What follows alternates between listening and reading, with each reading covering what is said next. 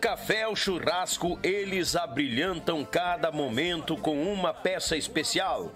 Feita em madeira nobre, com detalhes em resina, acabamento em óleo mineral e cera de abelha. Finalizada com polimento, a Pense Madeira traz seus produtos personalizados. Contato pelo Instagram e Facebook, arroba Pense Madeira, ou pelo fone 49999077433. Diga que você viu o comercial no canal Yuchê e ganhe um desconto de 5%. Pense nisso, pense Madeira. Oi, galera gauchada, uma das maiores tradições gaúchas é o nosso churrasco do final de semana. Mas sabemos que um bom acompanhamento tem o seu valor e apresento aos amigos uma nova experiência pro teu churrasco, tchê. É o pão da Molino Alimentos. Tem pão de alho e pão de cebola. Te achega na LF Bebidas, na Avenida Itaculumi 1054, no bairro Barnabé, em Gravataí. O pão da Molino Alimentos é uma nova experiência pro teu churrasco, tchê!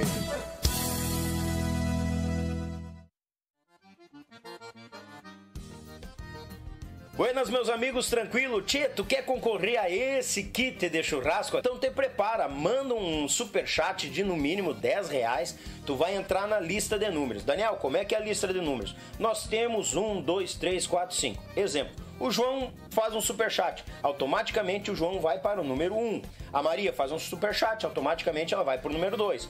E assim sucessivamente. Ah, Daniel, 10 reais é muito barato, eu quero concorrer, quero ir mais além. Vamos dar um exemplo. O João faz um superchat de 20 pila. O João fica com o número 1 e o número 2. A Maria faz de superchat de 30 reais. Ela fica com o número 3, o número 4 e o número 5. E assim sucede. Daniel, mas eu vou pegar número muito junto, eu te acompanho. Bah, então faz o seguinte: num podcast tu faz de 10 pila, pega lá os números os primeiros números. Mais para frente, tu faz outro superchat e pega outro, outro número mais no meio. Para não ficar muito reunido, o frete fica por conta do ganhador. Te prepara, faz aquele superchat e vamos botar, gurizada! JB Acordeões, a melhor loja online de acordeões do Brasil. Trabalhamos com modelos diversos, novos, seminovos e usados, totalmente revisados e com garantia de compra. Oferecemos também acessórios como captações, bags, alças e muito mais. E para você que deseja aprender, disponibilizamos aulas de acordeão para todos os níveis, do iniciante ao avançado. Contate JB Acordeões pelo Instagram ou Facebook, arroba JB Acordeões ou também pelo WhatsApp 51 98157 5015. Esperamos por você.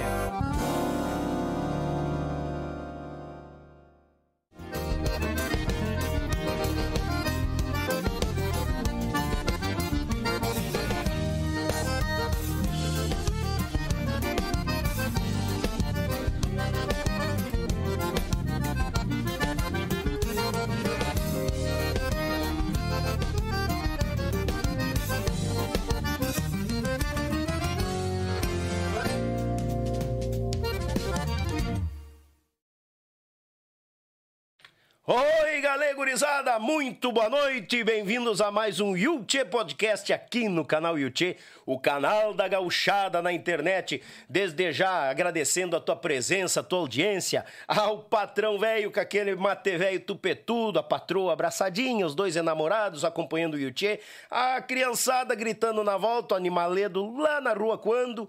Ah, o sogro velho capinguinha para esquentar o peito e a jararaca velha da sogra enrolada num canto só para incomodar batendo guiso.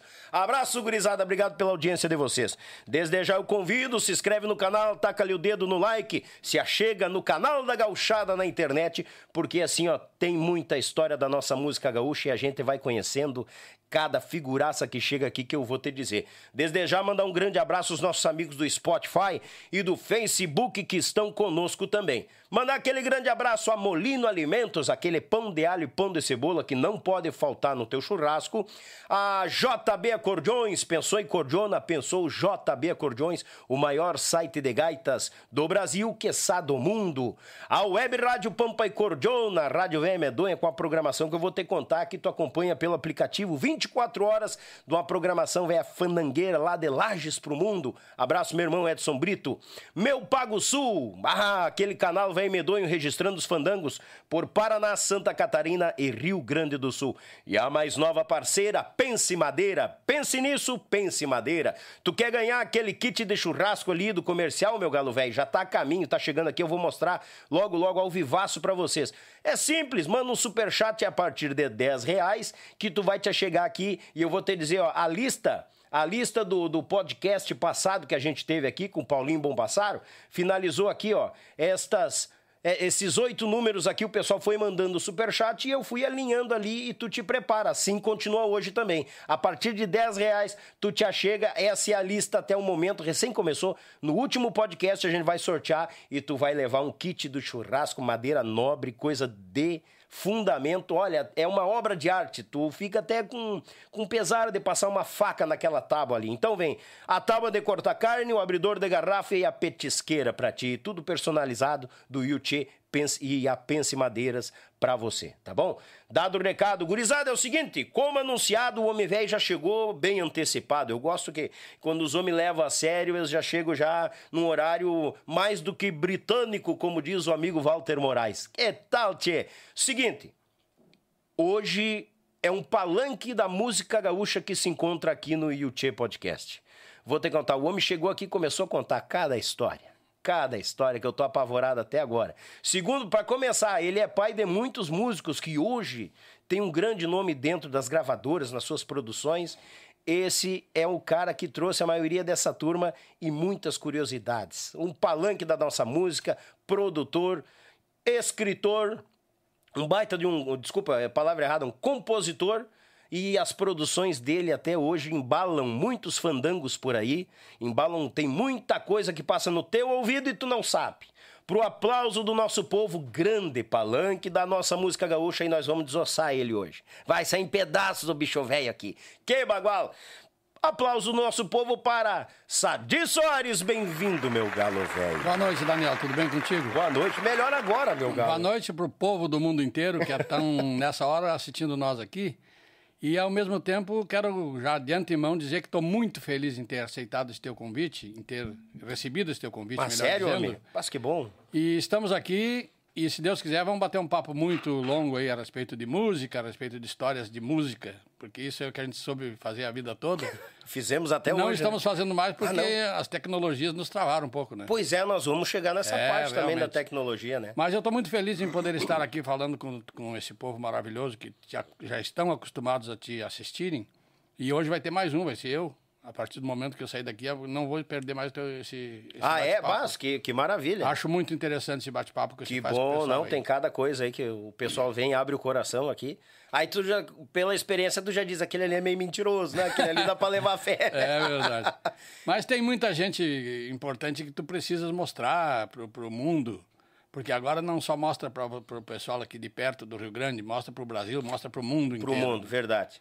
E a gente fica realmente muito lisonjeado em poder participar contigo aqui, nesta hora tão importante. Bater esse papo contigo, tomando mate e falando de música, que é o que a gente sempre fez. Sempre fez, né? E graças a Deus está encalacrado e não sai, né? É, eu, na verdade, desde 1972. Veja bem que faz algum tempo, acho que você não estava nem aí, não, não, não tinha nem projeto não, de você chegar. Eu acho que eu não estava nem andando com o velho ainda, com meu é, pai. Eu vou, vou me apresentar rapidamente. É, me chamo Sadi Soares, eu sou natural de Bom Jesus, lá nos altiplanos de Ei, cima da serra. Uhum. E lá fundamos uma dupla chamada Os Tropeiritos, de onde, juntamente com meu saudoso companheiro Volmar Santos, gravamos seis discos, LPs na época, né? Uhum. E depois viemos para Porto Alegre, a convite do meu compadre Edson Dutra e do, do meu também compadre Toco, dos Serranos.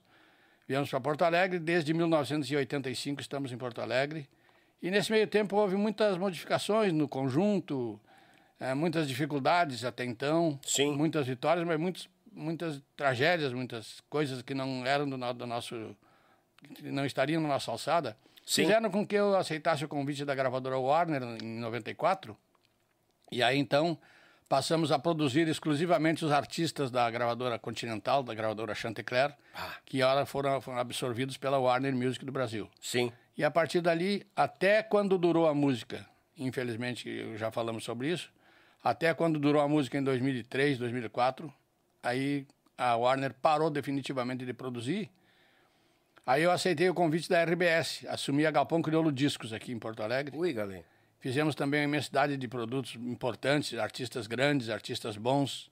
Fizemos para a RBS, para a Crioulo Discos, mas também essa se entregou mais rápido ainda porque os produtos entravam na mídia de televisão hoje.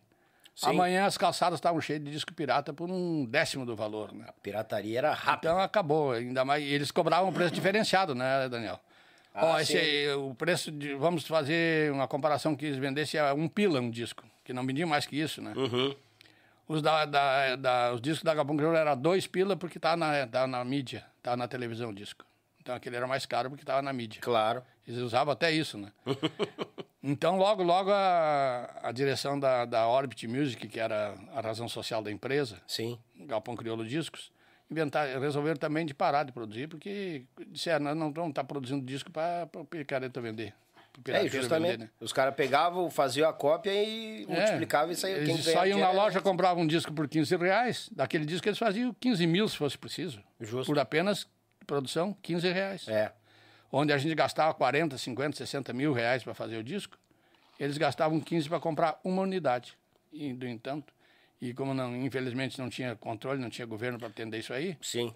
No outro dia a calçada estava cheia de disco pirata para vender. E cadê o disco original? Não tem. Não se tinha. Ia E comprar numa loja o disco por 20 reais, 25 reais, onde podia comprar do pirateiro por um pila, dois pila o disco. A, mídia, a mídia custava no Paraguai 30 centavos. Bu, 20 é, centavos. verdade. Eu comprava no Pino por 200 CDs a 20 centavos a unidade. Aí tu comprava uma duplicadora, que na época já era meio cara, mas botava uma duplicadora ali para 15, 20 CDs. Numa noite você copiava mil discos. Mais Ou seja, mil. já pagava, bem dizer, quase Já pagava. pagava a máquina, já a pagava a máquina. máquina. Isso aí tinha em qualquer fundo de quintal, tinha um, uma duplicadora de discos. Até injetadora de discos o pessoal já tinha pirata, você veja bem, então é complicado. né? Injetadora? Injetadora, pirata. Como os caras tão ligeiros? Não, mas cansava de. eh, demorava muito para copiar os discos nas copiadoras normais de CD. Sim. Comprava, já tinha até injetoras. Aqui no Rio Grande do Sul teve dois locais que tinham até injetoras, injetando o CD. Nossa. Já saía Senhora. gravado, injetado e gravadinho pronto. Então imagina quantos, quantos saíam por noite, CDzinho pronto copiado ali. Bah, os monte. É, E é o, le- é, o, li- é o legítimo copia e cola, né? exatamente. E aí a capa mandavam fazer num- numa gráfica qualquer, num xerox qualquer, uma- umas capas ali, cortava, botava dentro de um envelopezinho de plástico e largava o disco na rua e o pessoal É. comprava. Comprava, porque o pessoal queria a música, né? De repente comprava dois, três, uns, uns três, quatro não prestava, mas quatro, cinco era bom e assim ia levando a vida. É. Eu, eu, eu, às vezes, comprava certos determinados produtos para mim conferir a qualidade, se realmente era a mesma qualidade que tinha. O que não era. Ah, com certeza. Geralmente não abria o disco ou não fechava, porque se eh, o tempo passava, coisa parecida. Uhum. Era de uma camada só, né? Sim. Então já não pass- passava do tempo ali de 80 minutos, já, já não tocava mais nada. E embaralhava o meio- o meio campo. Né? Era, era uma confusão grande. né? Mas só imagino. Confusão muito grande. Mas, Sadi, eu vou, eu vou, eu vou vir um pouquinho antes ainda. Eu, eu, eu- fica à vontade, vai lembrando, a gente vai conversando. Mas como que a música che- chegou ao Sadi Soares? A música em si, Em si, a o início, música, é. 1900 Porque nós não, não- nós não temos aqui somente um, um, um- um produtor, né? Sim, sim, nós sim. temos aqui um, um acordeonista, um gaiteiro nós temos aqui na nossa frente. Sim. Como é que a música chegou Sadi Soares? Olha, primeiramente, é, foi através de um primo meu, lá no interior de, hoje, município de Jaquirana. Aham. primo Nelson Borges de Melo, que era um gaiteiro renomado na região, que tocava os bailes do- do- dos povoados lá, do- dos, as serenatas que faziam. E eu ia para ajudar a levar a gaita, a cavalo, para ajudar a levar a Sim, gaita. sim. E eu sempre me encantava, porque via meu primo tocando, cantando. E na, na época ele cantava músicas do Teixeirinha, muito bem cantada. Eu tinha uma tia também, tenho a tia até hoje, que cantava igual a Mary Terezinha. Então ele tinha a Teixeirinha e a Mary Terezinha. E nesse meio tempo me despertou cantando músicas do Gildo de Freitas. Cobra Imagina. Sucuri, aquelas músicas mais antigas do Gildo de Freitas, então eu cantava com eles. Sim. E aí comecei a optar por querer tocar gaita, mas eu não tinha gaita. Aí em Bom Jesus, eu voltar no. Eu vinha nas férias pro meu avô ali na Jaquirana, no interior, três irmãos lá na localidade. Sim.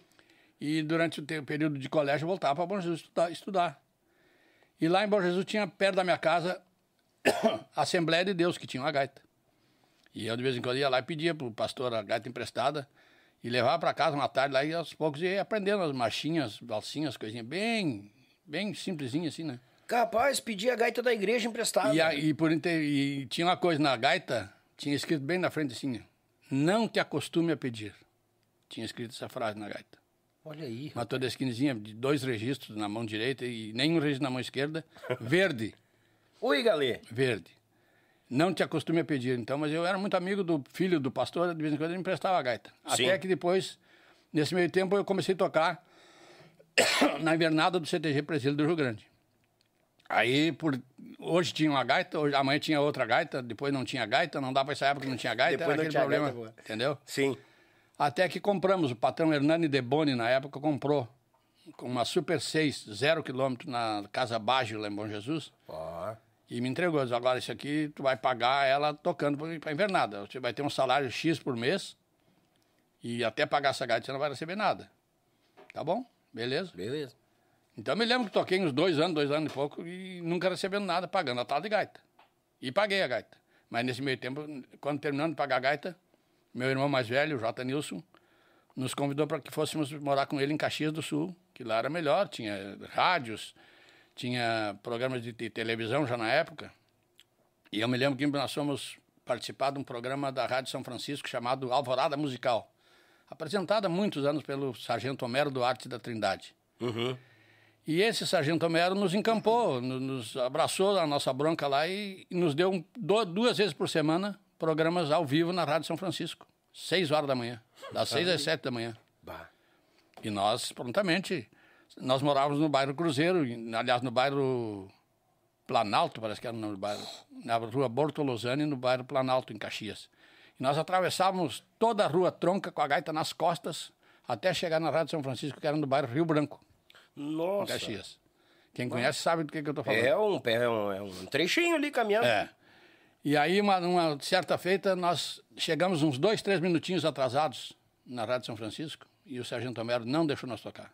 Não, você tem que saber que, que Deus dá o peixe, mas você tem que cavar a isca. Vocês chegaram atrasados hoje, vocês não vão tocar. E não tocamos. Capaz. Dois minutos atrasados.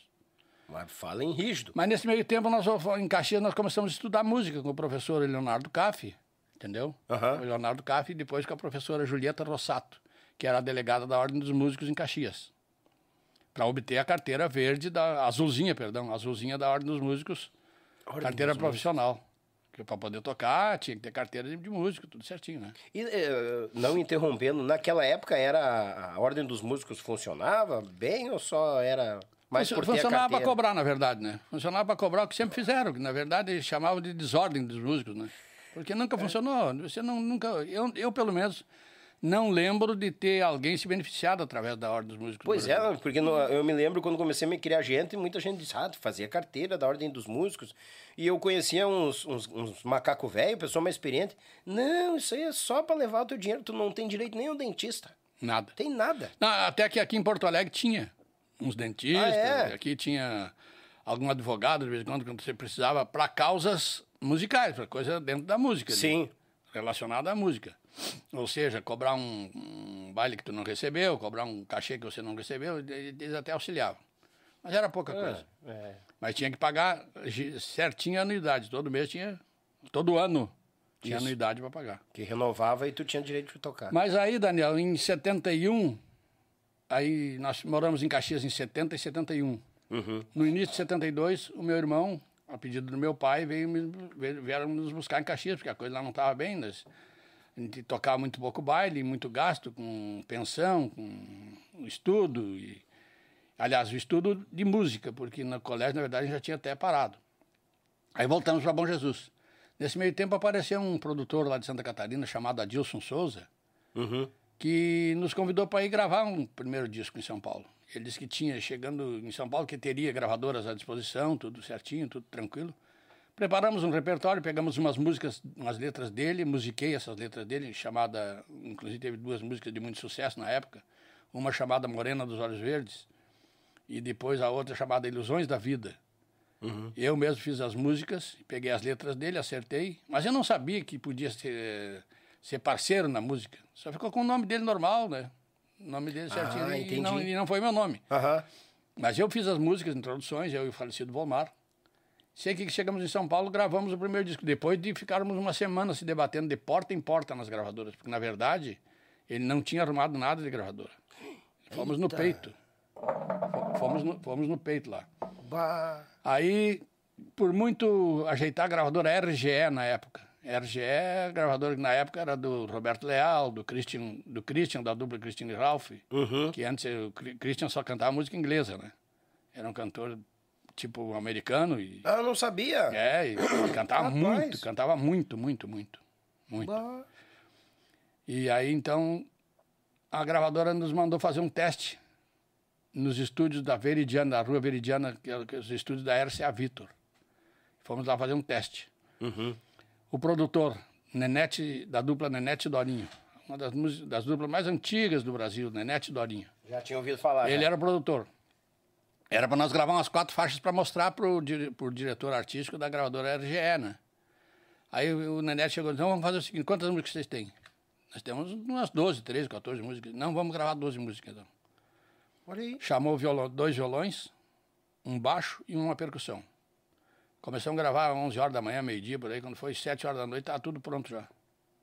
Capaz. Rápido. Barbaridade. mixado, mas eu não sabia nem o que, era mixagem, não sabia o que, era edição, não sabia nada. Vamos gravar em playback as vozes. Coisa que eles disseram, assim, vamos primeiro gravar o instrumental, depois vocês gravam a voz em cima da. Eu jamais ia imaginar que ia dar certo aquilo. Depois gravava em cima do instrumental. Em cima do instrumental, com um alto-falantezinho na frente, um pedestalzinho com alto-falantezinho, você ouvindo mal e porcamente aquilo que você tinha gravado. O que seria o fone hoje era esse É, alto-falantezinho na frente. na frente, do microfone. Que Seria o bagulho. bolo de ouvido, exatamente. Capaz. Cheio de algodão, o alto-falante, cheio de algodão em cima, assim. E ali a gente ouvia o que a gente tinha gravado antes. e- Ah. E até que não foi, não foi problema, a gente gravou as vozes. E aí, então, depois de pronto, o rapaz disse, não, o Nenete disse, não, esse disco eu vou mostrar para o nosso diretor, acho que nós vamos lançar aqui. E aí, felizmente, fomos lançados pela RCA na época. O primeiro disco, em 72. Depois gravamos para outras gravadoras e voltamos a gravar para a RGE, de novo. Aí gravamos a, a música, das, dos maiores sucessos dos Troperitos na época, que foi Fogo de Chão. Que é uma música minha de autoria, com, juntamente com o Pedro Souza, que era um conterrâneo meu lá de Bom Jesus também. Sim. A música Fogo de Chão que foi regravada por vários artistas, os serranos, os veteranos, os, os fandangueiros de Santa Catarina, uma infinidade de artistas que regravaram essa música Fogo Senhor, de Chão. senhor, senhor pode lembrar um pedacinho dela? Sim. Por favor. Vejam a tropa que passa naquela estrada, num passo lerdo a boiada vai descendo o chapadão. E o madrinheiro na frente com o cargueiro para fazer o carreteiro naquele fogo de chão. E assim vai. Ah, Então aí gravamos mais uns três ou quatro LPs, todos em São Paulo, todos nas gravadoras de São Paulo.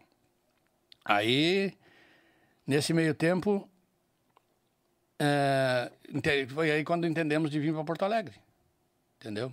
sim. Aí viemos para Porto Alegre, aí já começamos a gravar aqui em Porto Alegre, para a gravadora da, da, da, da própria City, que era da, da- perdão, da gravadora Isaek, Estúdios Isaek. É, Estúdio Isaac. E eles tinham o selo Querência, que era, que era conduzido pelo Leonardo.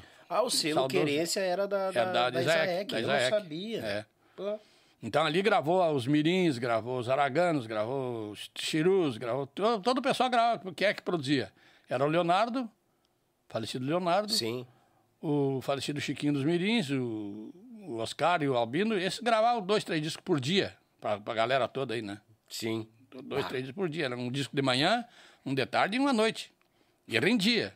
Basta, tá louco? Se Pai fala bola, pai render. bola, tava pronto o disco. Eles gravaram inúmeros artistas do Rio Grande do Sul, de Santa Catarina, que vinham para cá. Tinha todo o costado dos mirins. Era a gaita do Albino, os violões do Oscar e o baixo do Chico. Quando muito pegava um outro violonista, era o Antoninho Duarte, ou era o Leonir dos Milongueiros, ou era Uhum. o- um daqui, um dali, para ser mais rápida a gravação. Claro. E se faziam coisas bonitas. Mas, Se Deus faziam coisas bonitas, sabendo que aquilo era feito tudo na hora. Hoje, se eu vou pegar um projeto para gravar um Gaúcho da Fronteira, que eu gravo até hoje, Uhum. precisa 150, 180 horas para gravar um produto. Porque é muito melindroso. A gravação digital, ela facilitou para muita coisa. Então, você que já é meio perfeccionista, tu quer fazer tudo bem Bah. certinho, cada vez tu vai se aprofundando mais no perfeccionismo. Uhum. E por isso que sai bonitinho daquele jeito, porque é digital agora. Fazer aquilo ali no analógico, ver se dava. Não dava. Tinha que gravar bem gravado É. e tinha que ir bem ensaiado pro estúdio com músicos bons para poder sair coisa boa. Era no Senão- braço, né? É, né, o que nem diz aquela primeira frase do- da, da- da- dos caminhões Mercedes-Benz, né? O que é bom já nasce diesel. já tinha que nascer diesel. Verdade, verdade. Então, Daniel, aí nesse meio tempo eu, em 76, é, eu me lembro muito bem que foi em 76, um disco memorável de uns gaiteiros lá da minha terra, lá de Bom Jesus, chamado Irmãos Coelho. Nesse meio tempo, tocava nos troperitos o falecido Edson Campanha, que é o maior produtor de discos que teve nesse Rio Grande aí, O Edson Campanha. diretor artístico da gravadora City, falei, perdemos ele ano passado, né? Então ele tocava comigo nos troperitos. Baixo, começou tocando baixo e depois passou pro violão da noite pro dia, deslanchou tocando violão assim, é uma coisa incrível. Para quem conheceu o início da carreira do Edson Campanha, sabe o que eu estou falando. Aí viemos, eu quis dar uma, uma, uma força, um empurrão musical na dupla lá e falei para eles, vamos, vamos produzir, vamos fazer um disco de vocês. Ah, mas como é que é difícil de fazer? Tem que ir em São Paulo. Não, gravando em Porto Alegre agora. Vamos fazer em Porto Alegre o disco. Peguei o Joselito, que era do, do contrabaixista dos Troperitos, o Edson Campanha, os dois gaiteiros e viemos para Porto Alegre. E o, e o Severiano, que era um baterista que tocava com os Bertucci na época, tocou com o Paulo Siqueira, tocou com os Troperitos. Meu Deus do céu. Ele tocava bateria e contrabaixo. Então eu trouxe ele para tocar contrabaixo. Não, na verdade, quem tocou baixo foi o Joselito. É, o Joselito que tocou o baixo. O Torres, o saudoso Antônio Torres, gravou as percussões. E o Edson Campanhas, cavaquinho, violões e baixo. Isso aí. E fizemos um disco em 76. Só que daí as gravadoras daqui não conheciam a dupla. Eu fui, o que, que eu fiz? Fui para São Paulo. Cheguei lá na primeira gravadora que eu mostrei e abraçaram o disco na hora. Capaz. A gravadora Japoti, de São Paulo. Lançou o disco dos Irmãos Coelho, que na verdade foi ali minha, meu, minha primeira produção musical, Olha aí. sem intenção nenhuma de, ser, de virar produtor musical, nem pensava nisso, e sim só dar um apoio para os meus colegas lá de Bom Jesus que estavam lá. E Sim. tinha um valor musical muito grande. Quem conheceu esse disco sabe do que, que eu estou falando. Então foi tipo no peito, foi, acabou sendo no peito e na raça e deu certo na primeira que chegou. Sim, na primeira gravadora que botaram o tape lá, que era o tape na, nas fitas ainda, de um quarto. Botaram rodar ali, não, estava na lançando. O que, que nós precisamos? Não, está pronto isso. Só queremos que você nos devolva o dinheiro que a gente gastou lá para produzir isso aí em discos. Aí eles deram lá uns 400, 500 discos para os rapazes lá e Olha ficou, aí, ficou por isso. E, e eu fui o fotógrafo da capa do disco ainda. Ah, mais essa, mais uma função. fotógrafo. fui fotógrafo da capa do disco. Que tal? E aqui, em- e aqui em Porto Alegre, nesse meio tempo, daí o Edson começou, o pessoal começou a descobrir o Edson Campanha. O alemão vinha e botava violões aí bem feito. Ah, tinhoso. Umas ideias, Campanha umas tinhoso. ideias muito, muito valiosas. E era tanto contrabaixo quanto violões, cavaco, era guitarras, tudo. Uhum. Nesse meio tempo, o Adelar Bertuzzi convidou ele para fazer parte do grupo do Adelar Bertuzzi, que o Adelar ia lançar o grupo que tinha parado com os cobras do teclado, ia lançar os Reis do Fandango. E lançou com o Edson Campanha já tocando com ele. Pá. Então, aí que o Edson Campanha começou a tocar com os Bertucci e começou a vir mais assiduamente para os estúdios gravar aqui em Porto Alegre. Aí eu me lembro que logo que ele que ele começou a gravar aqui em Porto Alegre, ganhou umas graninhas extra, eu, ele e o falecido Romar fomos num Carmanguia. Eu saí de Bom Jesus, passei por São Francisco de Paulo, desci Taquara, cheguei em Porto Alegre, peguei o Edson num estúdio Aham. e fomos a São Paulo mandar fazer um violão esquerdo para ele, na Delvec, lá em São Paulo.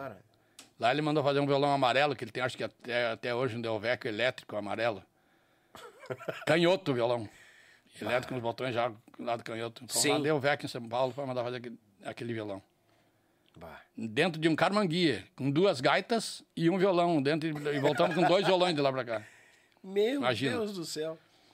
Bueno, e aí então, meu primeiro disco, minha primeira produção foi essa aí. Nesse meio tempo, aí continuando tocando bailes. Bailes, viajando, e bailes, e bailes. Os troperitos. Paraná.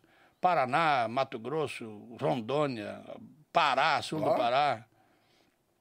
To- quase todo o estado oeste do Paraná, oeste de Santa Catarina. Aqui em Santa Catarina, no sul de Santa Catarina, foi o primeiro conjunto e eu me arrisco a dizer que nós fomos os responsáveis por os grandes bailes que dá aqui no sul de Santa Catarina até hoje. Que era só os troperitos que entravam ali, mais ninguém entrava ali. E, e esporadicamente entrava grupos Filhos do Rio Grande de Lages. Ah, Que sim. vinha de vez em quando descia a serra lá e Uhum. tocaram na região. Senão era nós, os troperitos de ponta a ponta, era sexta, sábado e domingo, sexta, sábado e domingo. Se nós quiséssemos tocar o mês inteiro em Santa Catarina, nós tocava. Mas eu, eu pedia pro pessoal lá do.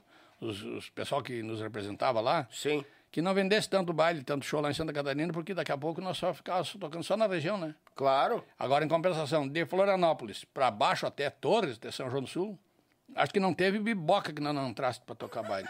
Não teve? Não teve um buraco Não teve, tavam. não teve local que. Hoje tu fala numa cidade, tocamos baile lá. Fala na cidade, tocamos baile lá. É. Fala em Tuporanga, festa da cebola. Só nós que tocamos o baile da festa da cebola em Ituporanga. Sempre era, só nós, aquele baile era sagrado todos os anos. Santa Rosa de Lima, Criciúma, é, Uruçanga, Braço do Norte, Orleães. Não, não teve buraco que nós não andasse em Santa Catarina. Que, aliás, depois disso, hoje a maioria dos grupos de baile do Rio Grande do Sul se abastecem em Santa Catarina. Sim. Tanto é verdade, tem grupos nossos daqui que nasceram aqui no Rio Grande do Sul que hoje residem em Santa Catarina para facilitar o deslocamento. Justo. Então já sabe que ali o- o- a- os bailes são bastante, são bem procurados, muitas casas grandes de shows que a música gaúcha está em primeiro lugar. É, Sempre, verdade. sempre. Então, isso é coisa que a gente. Eu conto, né, Daniel? Que eu tenho certeza que a gente ajudou a abrir aqueles caminhos em Santa Catarina. Mas Deus o livre. gaúcha. Muito, muito. No início dos anos 70. Sabe lá o que, que é chegar lá e cantar Fuscão Preto, na época, em Vaneirão? Tchau Amor, aquela música era sucesso de sertanejo. A gente, aliás, o Tchau Amor, essa música a gente chegou até a regravar. Os tropeiros chegaram a regravar, porque era muito sucesso a música. Sim. Fuscão Preto, isso, as valsas do Milionários, as canções rancheiras do Milionários é Rico, tudo isso tinha que tocar nos bailes. A gente fazia alguma coisinha. Sim. Não que fosse tocar meia hora de canção rancheira, cantavam uma valsinha lá, emendavam uma sertanejinha, o pessoal ia pra sala, enchia a sala. É Porque que, que- querendo ou não, tu mostrava respeito com as músicas deles também e era Não, e a recíproco gente sabia que a música sertaneja era muito aceita em Santa Catarina, muito aceita. Hoje já a música gaúcha acho que é quase mais aceita que a música sertaneja em Santa Catarina. É, eu também acho. Eu também acho. Então, aí, aí ficamos, viemos para Porto Alegre nesse meio tempo. Aí eu já te contei anteriormente ali que trocava muitos músicos, mas nesse meio tempo entrou o Glauber Duarte conosco, falecido Pereirinha, eu que trouxe ele de Cruz Alta. Depois fomos buscar o irmão dele, o Claudinho, tocou comigo até o Pará os Tropelitos em 95, Cláudio. O Sérgio Foscarini. É, depois aqui é uma infinidade de músicos. Claro. Aí que foi que eu te contei, que daí eu fui Foram sequestrando os músicos é, do senhor. sequestrando os músicos e aí não ficava legal. É, meio- mas- é uma coisa que acontece, né? É, Quando é natural, tem- é é, natural, natural, do- natural, do, natural. do lado da música.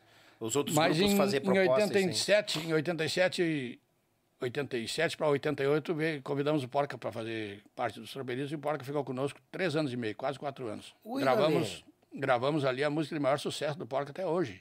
Hum. A música chamada Lembranças, conhece? Capaz, nos troperitos, não Troperitos. sabia. Foi a primeira, a segunda gravação, mas foi a música que estourou mesmo, foi no, no- no disco dos Troperitos. Que o Amaro já tinha feito uma produção do disco, do, do primeiro disco do Porca Véia, Sim. gravaram as lembranças, mas a, a música não aconteceu. Aí nós gravamos, regravamos nos Troperitos a música, nossa, foi um estouro total. Lembranças era uma regravação e na regravação que ela estourou. Estourou na regravação. Bah! Porca Véia, o disco é chamado Porca Véia e os Troperitos. Em 1989. 89 aconteceu isso. Olha aí, cara.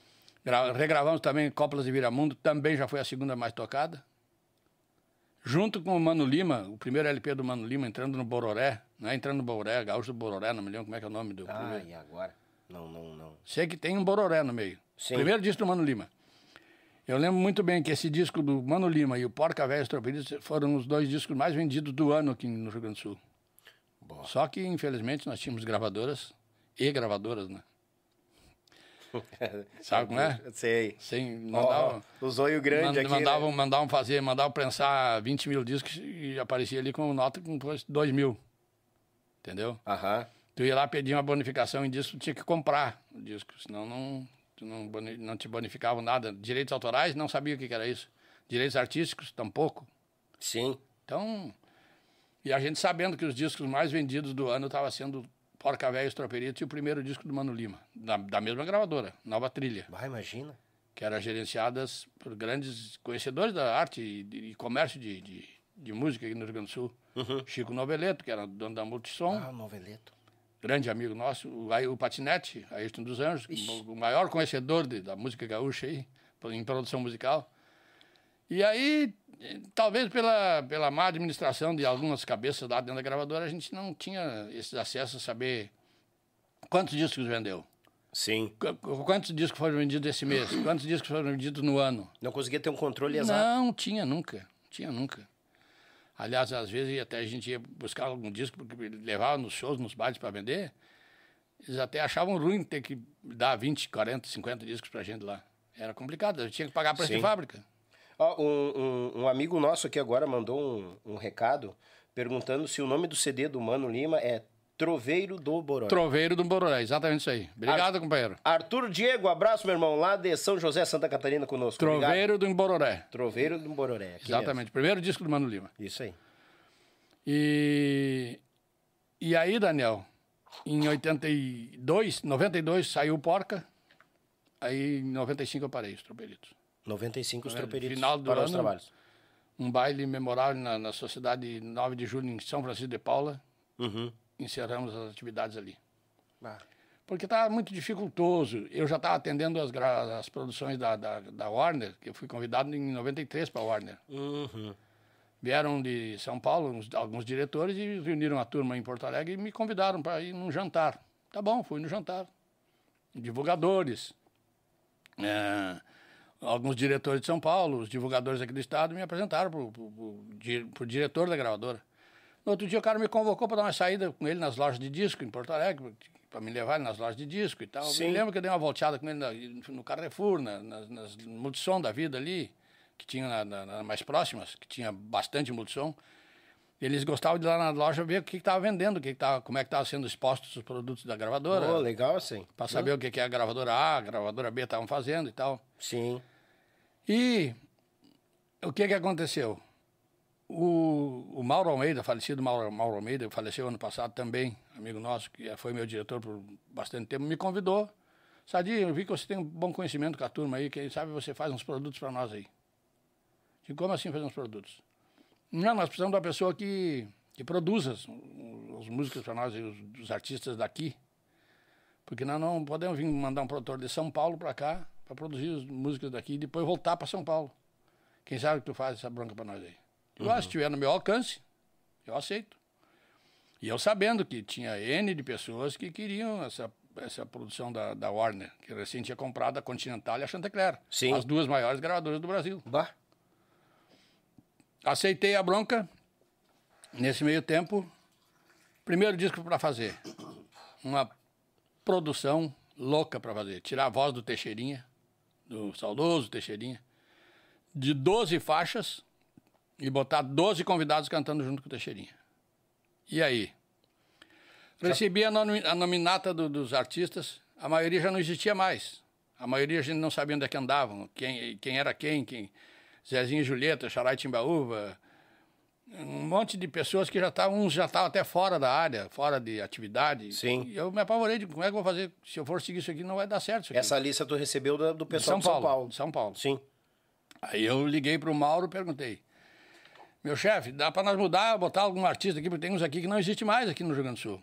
Não tem, a gente não sabe onde é que andam, acho que pararam ou coisa parecida. Disse, Adib, você é o produtor, você que sabe o que tu quer fazer, tu quer mudar alguma coisa, muda. Eu, claro que eu quero mudar, mas quero saber se eu posso convidar algum artista de outra gravadora, coisa parecida. Eu não tinha muita prática disso, né? Sim. Diz, não, você pode, pode convidar artista de outra gravadora aí, que, que isso aí a gente pede liberação depois. As gravadoras são muito bem, bem entrosadas aqui em São Sim. Paulo, o respeito predomina aqui, então a gente tem as liberações, a gente cede liberações e pede liberações também. É o bom que tinha uma linha de respeito entre elas. Aí, ali, Daniel, tranquila, trabalhando. deitei e rolei, né? Usei, usei da minha amizade com a galera toda, que graças a Deus sempre tive amizade e respeito por todo mundo, né? Sim. Comecei a convidar a galera e a galera abraçou a bronca. Ah, Aí já- ficou não, no teu chão, tava tranquilo. Não, ali, né? imagina, já trouxe pro disco os Monarcas, os Serranos, Ei, Gaúcho da. Fronteira, os Garotos de Ouro, Antônio Gringo, Leonardo, os Bertucci, Oswaldir. Magrão, Gaúcho da Fronteira. Trouxe todos aí. Imagina que disco que eu fiz. Aliás, se tu não conhece disco, procure dar um jeito de conhecer, que tu vai se apaixonar pelo disco. Pegamos só a voz do Teixeirinha, isso, o trabalho foi feito em São Paulo. Aham. Eu gravei aqui só as participações dos artistas daqui, que foram os 12 artistas do Rio Grande do Sul. Sim. Aí fui para São Paulo, nos estúdios da Gravo Disc lá em São Paulo, um estúdio bem superior ao que nós fazíamos Só aqui. imagino. Nossa, um dos melhores estúdios do Brasil. Sempre foi, né? Sim. Então lá a gente limpava a voz do Teixeirinha o máximo que dava no computador. Depois começava a botar numa pista simples na, na fita e começava a acoplar o que a gente tinha gravado aqui e aí começamos a mixar. Foram uns 40 dias de mixagem. Nossa senhora. Todo dia, seis horas por dia. E fizemos o disco e damos o nome do disco de Teixeirinha Canta com Amigos. Uma perfeição. Abri o disco com os Monarcas e o Teixeirinha cantando Velho Casarão, conhece? Conheço, eu escutei muito na Liberdade rodar. Ah, tá louco? Essa música toca até hoje, É. estouradamente. Velho Casarão com o Teixeirinha e os Monarcas Isso. cantando. Uma perfeição, fica uma beleza o shot. E ali tem Garotos de Ouro cantando espe- Tá garoando lá fora, bolei a perna gaúcho. Aí vem o Leonardo cantando uma música do, de 1957, gravada pelo Teixeirinha, chamada Triste Madrugada. Nossa senhora. Aquela foi, aquela foi difícil gravar porque tinha uma, uma guitarra havaiana junto, na altura da voz do Teixeirinha, junto. Então foi difícil. Aquela Imagina foi- limpar com uma guitarra junto. E a havaiana, né, aqueles agudos da, da Aham. guitarra havaiana. Oh, é, mas, mas- é, alguma coisa a gente conseguiu limpar, mas, mas ficou muito bonito. Antônio Gringo, os Mirins, o próprio filho do Teixeirinha, o Teixeirinha Filho. Filho. Depois no lado B, os Serranos, o Gaúcho da Fronteira, Oswaldir Magrão. Estavam estourados em São Paulo, Oswaldir Magrão. E a música Querência Amada estava no disco que estourou eles em São Paulo, mas não com essa música. Aí a música começou a acontecer aqui no Rio Grande do Sul, muito vagarosamente. Sim. Aí a City se- ah, descobriu a história, foi lá e contratou o Oswaldir Magrão e fizeram o disco pela City. 150 mil discos vendidos. Nossa senhora. Meu Deus. Ou mais, né? Ou mais. Ou mais, com certeza, né? Porque Ah, chega uma numeração que a gente não sabe se é correta. E a Querência Amada se tornou um segundo hino do Estado aí, né? É. Essa é a verdade. Verdade. E assim foram vários discos. Nesse meio tempo gravei o, o Oi Gatê do Paraná, dois ou três CDs do Oi Gatê. Aí, Aí, na, época, na época ainda era LP, né? Saía LP, Sim. saía CD já e fita cassete. Saía três, em três formatos. LP, CD e fita Fita cassete. cassete. Bah. Aí a gravadora costumava dizer que a fita cassete era pro pirateiro. Fita cassete era pro pirateiro, que não tinham como piratear ainda o CD. Ainda. Uhum. Ainda, E a hora que é. descobriram o caminho foi, foi ligeira. Um coisa. estouro. Foi. E o LP ninguém, ninguém pirateava. O LP não tinha como piratear. né? Sim, Não valia a pena piratear. sim. E aí então fiz os Filhos do Rio Grande, de Santa Catarina, uns dois, três discos. O, o nome, o nome do Sadi Soares, então, começou a, a crescer no meio da produção depois desse trabalho junto do... do- esse trabalho feito do Teixeirinha. Foi sim, onde porque foi o primeiro. mais Sim, foi o primeiro disco que eu fiz para Warner. Sim. Primeiro para Warner. E depois desse vieram, vieram, vieram todos os artistas. Aí já vieram os Monarcas para mim gravar, já gravei. O primeiro que eu gravei dos Monarcas deu o disco de ouro. o disco chamado Eu Vim Aqui para Dançar, conhece? Sim, conheço. Vai que vai a música. Conhece? Aham. E aquela ali foi a primeira produção que eu fiz dos Monarcas para Continental e deu disco de ouro para os Monarcas. E eh, quando a Warner te chamou, era ano, eh, que ano era? 93 para 94. 94. Eu comecei, esse disco dos Monarcas eu gravei em 94. E tinha bastante gente produzindo aqui, tipo, eu lembro de uma turma, um bolo, e chamaram uma pessoa meio fora dessa, desse bolo, dessa turma aí fazer É, esse porque trabalho. o que, que eles me explicaram? Sadinha, nós te convidamos porque é o seguinte, aqui tem sempre os mesmos produtores aqui, da, sai da gravadora A, vão para B, voltam para C, voltam para A, então nós resolvemos dar uma mudada, vamos pegar uma pessoa bem neutra do assunto. me convidaram, entendeu? Sim. Eu fiquei até meio, meio confuso se aceitaria ou não, porque os colegas, os produtores que tinha ainda na, na época aí, eram o Leonardo, o Leonir, o Bruno, dos Três um grande amigo, Bruno, que esse ainda continuou produzindo depois ainda, Sim. por mais tempo. Mas eu aceitei o desafio, aceitei o desafio. E aí, né, Daniel, quando eu recebi o primeiro cachê, aí fui obrigado a pensar, baile chega. Estrada chega. Que baile, Em que dólar, baile. pagamento em dólar, na época que dólar era um por um. Dólar era um por um. Em 87, só, imagina, 86, Sim. 87 era dólar, 96, aliás. 96, 96, 97, dólar era um por um. Bah, tava Eu, a grande. primeira produção foi em 94, 95. É, foi bem na entrada do dólar mesmo. Em 94, eu gravei Do- o Teixeirinho. real, no- era é, eu, eu gravei o Teixeirinho em 94. Aí os Monarcas aí em 94. O Igatinha em 94. Foi uns 5, 6 anos. E a, a, a gravadora me exigiu uma, que eu abrisse uma microempresa, porque tinha que ser tudo com nota fiscal. Ah, sim. Até eu, o processo que ele de abrir a empresa, a microempresa, para ter nota. Quando Uhum. eu mandei as notas para São Paulo, ah, tá pronta aqui a microempresa. O que, que eu faço agora? Aí eu, o diretor lá. Sadia, a produção do Teixeirinha aí, 6 mil dólares. Digo, mas como 6 mil dólares que eu vou receber em dólar? Não, faz em dólar porque a gente, a gente reverte aqui faz em reais para te pagar depois. Quando eu fui receber, meu Deus do céu, era três bailes. Imagina. E aquilo era só para mim. E tinha acumulado umas duas, três produções ali. Tinha acumulado uma dos Monarcas, tinha uma do Oigatê. Quando eu recebi uma bolada, eu fiquei rico. Do nada, Fiquei fiquei... rico, fiquei rico. Eu só imagino. E aí, então, me, me dediquei só à produção mesmo, só à produção musical. Parei com os baile- trompedistas, parei, encostei ônibus, vendi equipamento. Vendi Sim. equipamento nem tanto mesmo. Piá pegaram o equipamento e deram um fim no instantinho, né? Instrumental e equipamento todo. Tinha o Sim. ônibus carregado de equipamento, né? Tinha Mesa toda- show, estrutura, todo, toda estruturado. estrutura. Luzes, som, tudo. E aí gravamos, então, Filhos do Rio Grande, de Santa Catarina, o Oigatia do Paraná, o Grupo Zíngaro de, Mato, de Campo Grande. O Zíngaro. Zíngaro, o Ó, primeiro disco do. Zíngaro. Aí gravei Rodrigo Machado, gravei o primeiro disco do Chico Brasil, primeiro e último, né? Porque ele só gravou um Ele solo. só gravou um, né? Só um. Um solo só.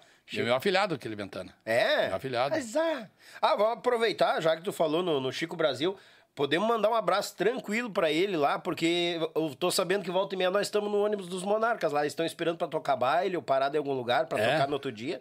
Diz que estão olhando nós aqui, com certeza eles estão olhando Dizer, nós. né? meu afilhado, ele sabe que eu falo isso dele sempre, né? Ah. Eu fui avalista dele no primeiro casamento dele e paguei o aval. É? Paguei. Se pagava naquela época? Não, paguei o aval, ele ficou um ano e pouco casado e vazou, né? Zé Jaguara? É, vazou. Daí eu costumo dizer que paguei o aval. É. Paguei o aval. Abração, Mas, Chico meu, meu Brasil. querido amigo, meu querido afilhado, tenho muito carinho por ele, muito respeito pela qualidade musical dele. É verdade. Tanto é que, vendo isso aí nele, convidei ele para fazer o memorável CD que ele tem gravado, que eu gosto demais daquele CD. 12 faixas de instrumental, assim como só ele sabe tocar aquela gaita botoneira dele. Só imagino. E muito bem elaborado aquele produto e fiz para Continental. Pela Continental. Continental. E quando vier aqui no podcast, né, tu traz um presente pra nós aqui, tá, meu galo velho? Abraço. Toda a turma dos Monarcas sempre conosco aí. Valeu, muito obrigado. E aí, no rabo do, do, do CD do Chico Brasil, eu fiz um CD chamado Os Campeões, Hum. do Rodeio da Vacaria. Chico Brasil, Rodrigo Machado e João Vicente. Oi, Galê. Três faixas para cada um. Já viu esse disco também? Não, isso não, não Só instrumental. João Vicente, nenhum de nós hoje, né? Sim, sim. O Rodrigo Machado, é, na época, tinha um conjunto deles eh, de Santa Maria, não me lembro como é era o nome do conjunto que tinha em Santa Maria. Não, também não. não. É o Rodrigo Machado, grande instrumentista também, muito bom cantor, Olha instrumentista. E a gente puxou a ideia de fazer os campeões, porque exatamente os três tinham sido os últimos campeões do Rodeio Internacional de Vacaria, Sim. entendeu? Rodrigo Machado, o Chico Brasil, que aliás o Chico Brasil foi eu que levei ele para participar do rodeio, representando o CTG lá de Bom Jesus, da minha cidade, o presídio do Rio Grande. E foi em Vacaria e ganhou o primeiro lugar, sobrando cancha, né? Sobrando Só cancha. imagino. Ah, sobrando cancha. O baita instrumentista. Sobrando cancha. Aí gravamos mais uma infinidade de artistas. Aí começamos a fazer produção também para outras gravadoras. Gravei o segundo CD do Walter Moraes, para a gravadora Atração, chamado Campeiro do Rio Grande, já ouviu? Campeiro do Rio Grande, claro. Fizemos aquele disco muito bom aquele disco também. E assim, se eu for nominar aqui, eu vou lembrando aos poucos, né, Daniel? Mas não vou aos poucos, assim, a gente... Todos numa vez só, a gente não consegue Claro. nominar. E daqui a pouco começa a falar, sempre vai se esquecer Mas tem uns alguém. 70, 80 discos produzidos aí. Nossa senhora. Entre coisa boa, entre mais ou menos, entre umas ruins de vez em quando também, a gente pega umas perigosas de vez em quando. E tem alguma dessas perigosas que dá pra falar? Não dá, não dá, não dá. Deixa quieto, Daniel. Não dá, fala. não dá, não. Tem coisas que, que eu gostaria de abrir esse nosso papo aqui, mas não dá. Não, não, não, não. Quando eu começar a fazer os proibidão, eu chamo Daí, daí bom. Aí tem bastante, viu? É? Aí Ah, tem mas bastante. então, eu vou me levar pro mau Aí caminho tem- essa tem turma aqui. E agora um- uma questão. E como é que o gaúcho entrou no, no- no- nesse tiroteio? Gaúcho da Fronteira? É, porque tu, tu produziu o, a- o- o DVD dele. Sim. O registro DVD dele. A, né, a história do Galchão, a história do Galchão foi bem interessante, foi o seguinte. Eu estava em São Paulo mixando um disco se não me falha a memória, dos Monarcas até, eu acho que era. Uhum. Dos Monarcas, de alguém, do, do- era um grupo de baile que estava mixando lá em São Paulo. E aquele ano estava sendo um ano de, de eleições aqui no Rio Grande do Sul. E meu querido amigo Bruno Neyer, dos Três Chirus, era candidato a deputado estadual. Ah, é verdade, ele falou aqui que foi. E, e ele, estava, ele começou a produzir o disco do Gaúcho aqui, fazendo o disco do Gaúcho. O Gaúcho até então era o único artista da Continental que não estava na minha mão. Que disseram, o Gaúcho é o compadre dele que faz lá e tal. Sim. O Gaúcho tem a turma dele lá, então, por enquanto, deixa ele quieto lá. Tá bom. Cada um, cada artista pede o produtor que quer, né? Claro. Os músicos que preferem e tal. Sim. Aí, graças a Deus, sempre teve espaço É, para todos. né? Exatamente. E aí, então, lá pelas tantas, eu em São Paulo trabalhando, chega meu chefe lá, Sadi, precisamos de você. O que que houve? Eu quase pronto num disco para vir embora. Quase aprontando num disco para vir embora. Acho que era os Monarcas, um segundo disco dos Monarcas lá. Aham. Diz, ó, nós estamos terminando um disco do Gaúcho, falta praticamente mixar. E o Bruno, que é o produtor dele, está candidato a deputado lá, então não pode, está em plena campanha, lá não está podendo finalizar o disco, então eu queria que você finalizasse para nós. Que sim, mas o Gaúcho tá com, com- concorda com isso? Ah, é, tem tudo isso, né? O Gaúcho é o nosso maior artista aí, né? Será que ele concorda? Não, já conversamos com ele, ele concorda, sem problema. Então, se você está aí, você pode dar essa mão para nós. Não, sem problemas. A empresária dele era de lá, Aham. a Virgínia, era lá de São Paulo. No outro dia ela me ligou, Sérgio, obrigado por ter aceitado nossa, nosso pedido, porque nós não podemos atrasar esse disco da gravadora. E esse disco está meio parado aí, porque o Bruno não pode atender mais, e isso e aquilo e tal. Mas se tu puder dar essa força para nós, eu digo, não, se tu me autorizar a mexer mesmo, como precisa mexer, eu vou mexer. E aí começamos a mexer no disco e tinha muita coisinha para fazer ainda. Percussão para gravar, vocais para gravar. Ai. Porque ele sempre gravava os vocais em São Paulo. Os vocais da falecida Silvinha Araújo, A mulherada da Ângela, que hoje é a esposa do Sérgio Reis, e do Ringo. Esse trio de vozes sempre que participava com Aham. e gravava lá. E, e querendo ou não, uma identidade do, do, do Gaúcho. trabalho do gaúcho, né? Exatamente, os vocais. É. Aí, quando eu vi que tinha, fui no estúdio, me inteirar dos assuntos, abrimos as fitas, o que, que precisava, o que, que não precisava, para começar a convidar os, chamar os músicos lá para terminar o serviço de gravação, né, de captação. Aí ajeitamos ali, tinha músicas que precisava botar violões de. Tinha uma música chamada Hero- Heroína de um Povo, era um samba enredo lá, um troço. Tipo um samba enredo, assim, não me lembro Aham. bem o nome da música. E aí precisava violão de sete cordas, de oito, de sete cordas, precisava cavaco, precisava percussão de escola de samba mesmo. Aí, como eu tinha autorização para convidar, então dei uma incrementada legal no disco do Gaúcho. Desde a primeira faixa, com percussões, com vocais, com tudo. Mixei o disco. Aí, obvi- obvi- obviamente, que eu recebi um agradecimento na, na capa do disco, depois na volta. Quando saiu o disco, fizeram um agradecimento a mim, pela força, aquela coisa toda. Mas aquilo não entrou como produção, entendeu? Entrou como uma- um, um apoio que eu dei técnico ali. Uhum. Ah, mas no outro disco, o Gaúcho já me convidou. Não, agora é você que vai. Vamos trabalhar juntos aqui. Ele gostou. Sim, aí vamos fazer o disco Chucro de Campanha, parece que é o nome do disco. Chucro de Campanha. Que tu, esse aí tu já pegou do início ao Sim, fim já daí. Do começo ao fim. Aí já foi mais detalhado. Começamos Claro. a gravar. As bases a gente sempre gravava aqui em Porto Alegre. Sim. As bases eram o Luiz Cardoso, o Oscar, Oscarzinho. O de baixo era o. Essa vez acho que foi até o Campanha que gravou os baixos, não me lembro bem. Não lembro bem. Bateria era o falecido It, Witch. meu compadre. Sei que fizemos já outro disco, aí as mixagens eram sempre em São Paulo. Gravação de percussão, vocais e mixagem e voz valendo do gaúcho era sempre em São Paulo. Era lá em cima. Então aí continuamos até agora. Ele deu uma parada, depois ele, ele fez um disco pela City, que daí foi meu compadre de campanha que cuidou da, da produção. Na Sim. City. Aí aí saiu da City, voltou para a Warner, eu voltei a trabalhar com ele. Depois arranquei ele da Warner, quando parou a Warner, arranquei ele lá da Warner e trouxe para a RBS. Gravamos dois discos na RBS. Bah, hein? Crioulo. A Galpão Crioulo Discos. O primeiro disco chamado Balança Brasil, muito bom, que ali Uhum. já trabalhou o Sandro Coelho comigo de ponta a ponta no disco. Um dos primeiros discos que o Sandro gravou no estúdio também foi esse aí.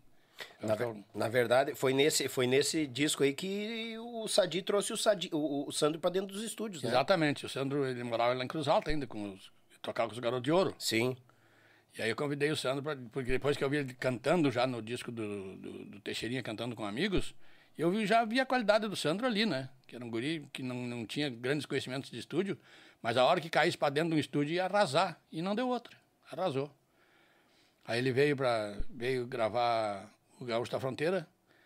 Aí foram o Sandro, trouxe o Ivan Miyazato de São Paulo. Ivan Aham, Miyazato, que Miyazato. hoje é um dos maiores produtores de música sertaneja, morando em Goiânia hoje. Sim. Aí já veio o Ivan Miyazato para Porto Alegre gravar. Gravava violões base e baixo.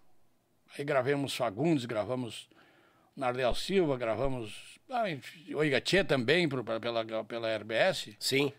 Um monte de artistas. Ah. Gravamos ali já com essa turma. E aí, mesmo assim, o... nós estávamos no disco do, do Gaúcho da Fronteira. Daí Uhum. veio esse DVD que fizemos no ano de, em 90, e 2017, 18, acho que foi. Acho 18. que foi por ali. 18, foi antes da pandemia. É, 19. É, então foi. É, pandemia 20. É, então foi 19. Isso. Fizemos ali juntamente com o Grupo Tradição, lá de Campo Grande. Fomos Uhum. lá para ensaiar com, o Grupo Tradição, lá, passar as coordenadas com eles lá. E o Gaúcho foi junto, foi eu e o Gaúcho daqui para lá e ficamos uma semana lá ensaiando, ajeitando os arranjos, a gaitinha do Gaúcho, que a gente explorou bem a gaitinha dele, né? Sim. Outra identidade dele. É, que é outra coisa que só ele sabe fazer aquilo Aham. ali. E aí o Jaiminho, filho do falecido Gaúcho, o Ayrton Missioneiro lá, que toca no Tradição até hoje. Ah, sim. Esse exímio gaiteiro de botão. Exímio gaiteiro de botão lá de Campo Grande.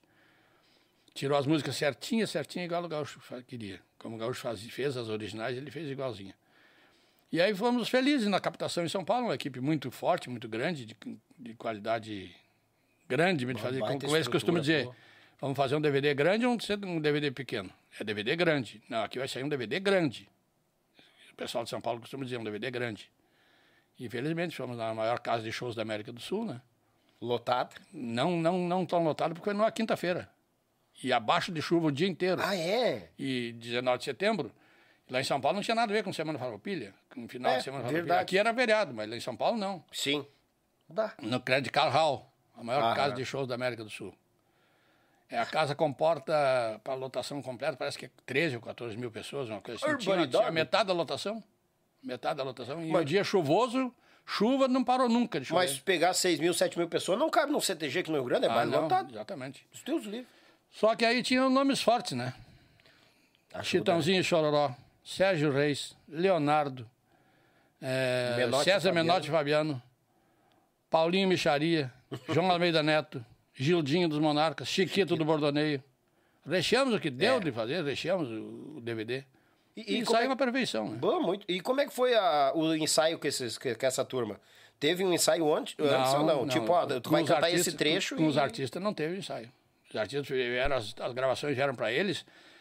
Daí eu pedi para mudar o tom na hora que fosse cantar, a gente muda, já veio mudar, mudar o tom, mandar para eles, ó, é isso aí, tá bom de andamento, tá isso aí, tá bom. Isso aí então que você no dia lá você tem que cantar. E nada, não foi gravado nada antecipado. Nada, nada, nada.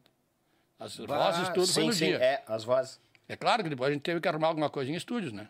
Ah, não, esse, todo mundo faz. Esse negócio de Alguma 100% ao vivo não existe. Alguma afinaçãozinha, algum andamentinho, alguma coisa, nem que a gente consertou isso tudo, mas não foi eh, refeito nada depois da gravação. Sim.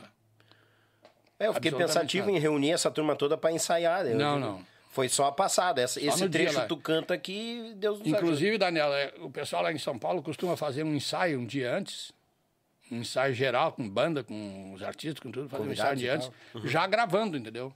Para guardar os takes, os dois takes, do dia e do dia anterior, para um possível remendo, alguma coisa. Qualquer, qualquer detalhezinho, Tira de da- repente lá tá melhor, bota Exatamente, ali. outro take. Ah, né? Só que nós não fizemos, não, não deu para fazer isso. Que o Leonardo tinha, o Leonardo ia fazer um show, na, na- nós fizemos na quinta-feira, e o Leonardo ia fazer show no sábado no Critical Hall. Então foi usado gentilmente todo o equipamento de luz e de som do, da- do Leonardo. É muito Ah. parceiro do Gaúcho ele, né? Bom, é. Muito amigo do Gaúcho. Aliás, o Brasil inteiro conhece o Gaúcho, o Brasil inteiro gosta do Gaúcho. é a Verdade, verdade. É, se ele abrir o peito a dar risada, É. todo mundo sabe que é o Gaúcho da Fronteira. Então o Leonardo, e o Leonardo agradece sempre que encontra o Gaúcho. Não, se não fosse o Gaúcho, nós não era Leandro Leonardo, porque o Gaúcho que trouxe nós para dentro da Warner. E ele em fala 80 isso no. DVD, né? É, Ele comenta isso no DVD. Em 80 e poucos, quando a Warner era só internacional ainda, Grauda nem tinha no Brasil, Aham. e, e o Gaúcho apresentou o Leandro Leonardo para eles, para a Warner. E eles gravaram o Leandro Leonardo em 86, primeiro disco do Leandro Leonardo. Ah, olha aí. Disco Padrinho indicados com, pelo Gaúcho da pelo Fronteira. Gaúcho. Que o Gaúcho já gravava para o selo Warner. Sim, sim, 86. sim. E a gravadora só tinha um escritório de vendas, era distribuído pela BMG, pela RCA, entendeu? Sim. E aí então, esse pessoal todo participou porque não, não, não participaram de, de, de, de- ensaio no dia antes, só fomos lá com o gaúcho ensaiar. Ah, Os, os, os violões, o volume de baixo, Sim. alguma coisa, com o Grupo Tradição, que era, foi a banda base, né? Inclusive, o percussionista que a gente convidou foi o Vlagenes, que só trabalha com isso em São Paulo, o Vlagenes. Que ele é de Campo Grande também, amigo da gente lá de Campo Grande. Acho que ele também já gravou em alguns DVDs do Tradição também. Sim. O Vlagenes. O Vlagenes, esse É. grava o disco do Gaúcho da Fronteira que eu gravei em São Paulo. Como é que era? O, esse Balança Brasil já foi o Vlagenes que gravou a percussão no disco. Imagina. Tu já conhece alguma faixa daquele disco? Do Balança Brasil? É, do Sim, Gaúcho. sim. Aquilo já, a percussão toda do Vlagenes. Bah, Veio ele e o Ivan Miyazato. E o Ivan Miyaza- Miyazato no contrabaixo e nos violões de base. charia.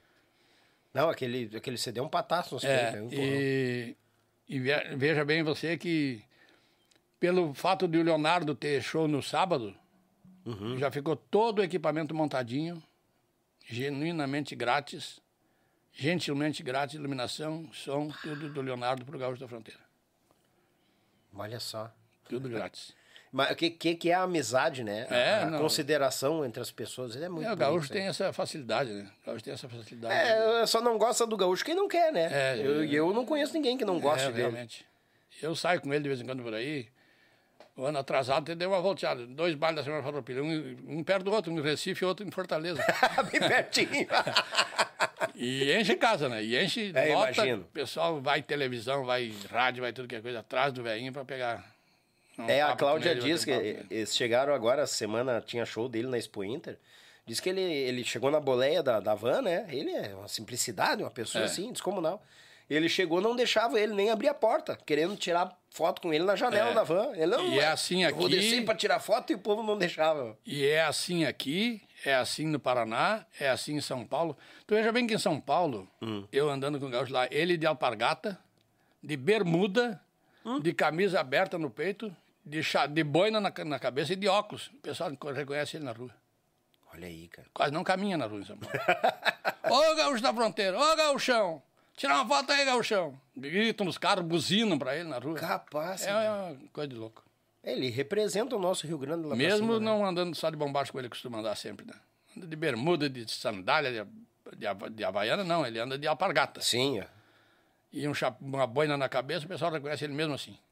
Bah. É uma simplicidade. É, e, e eu acho que é mais gratificante quando tu não é apenas ah, reconhecido pela voz ou pelo jeito de tu te vestir, tu é reconhecido pela pessoa que tu é. Exatamente. Né? A fisionomia, é, bah, tá louco, é outro mundo. É outro... Ele é uma pessoa de um coração tremendo. Tá pra vir agora, é. É. outubro, novembro, ele tá aqui conosco. Ah, vai tomar conta do campinho aqui. Ai, Tenho Deus. certeza disso. Tomar conta Tenho do cer- campinho. Tenho certeza Que disso. bom, que bom. Que- Que nem tu, rapaz. Aquele Ah, ali tem, que- aquele vou ali te tem história, viu? O gaúcho Mas tem eu história. imagino, Meu Deus imagino. do céu, aquele bicho tem história pra contar. Não, eu eu acho que ele teve uma época ali que ele, lá no, no pra cima, lá em São Paulo, ele usava o banheiro de porta aberta dentro da Globo, Exatamente. depois saiu até o filme Gaúcho Negro. tudo. Exatamente. sabe? Ele, bah, ele marcou. E, e, e, e como uh, na minha, da minha geração ali, que eu comecei a conhecer música nos 97, 98 e vim vindo, ah, como eu escutava, não, se eu ir pra lá eu vou levar fulano, ciclano, nós vamos crescer junto e coisa nada.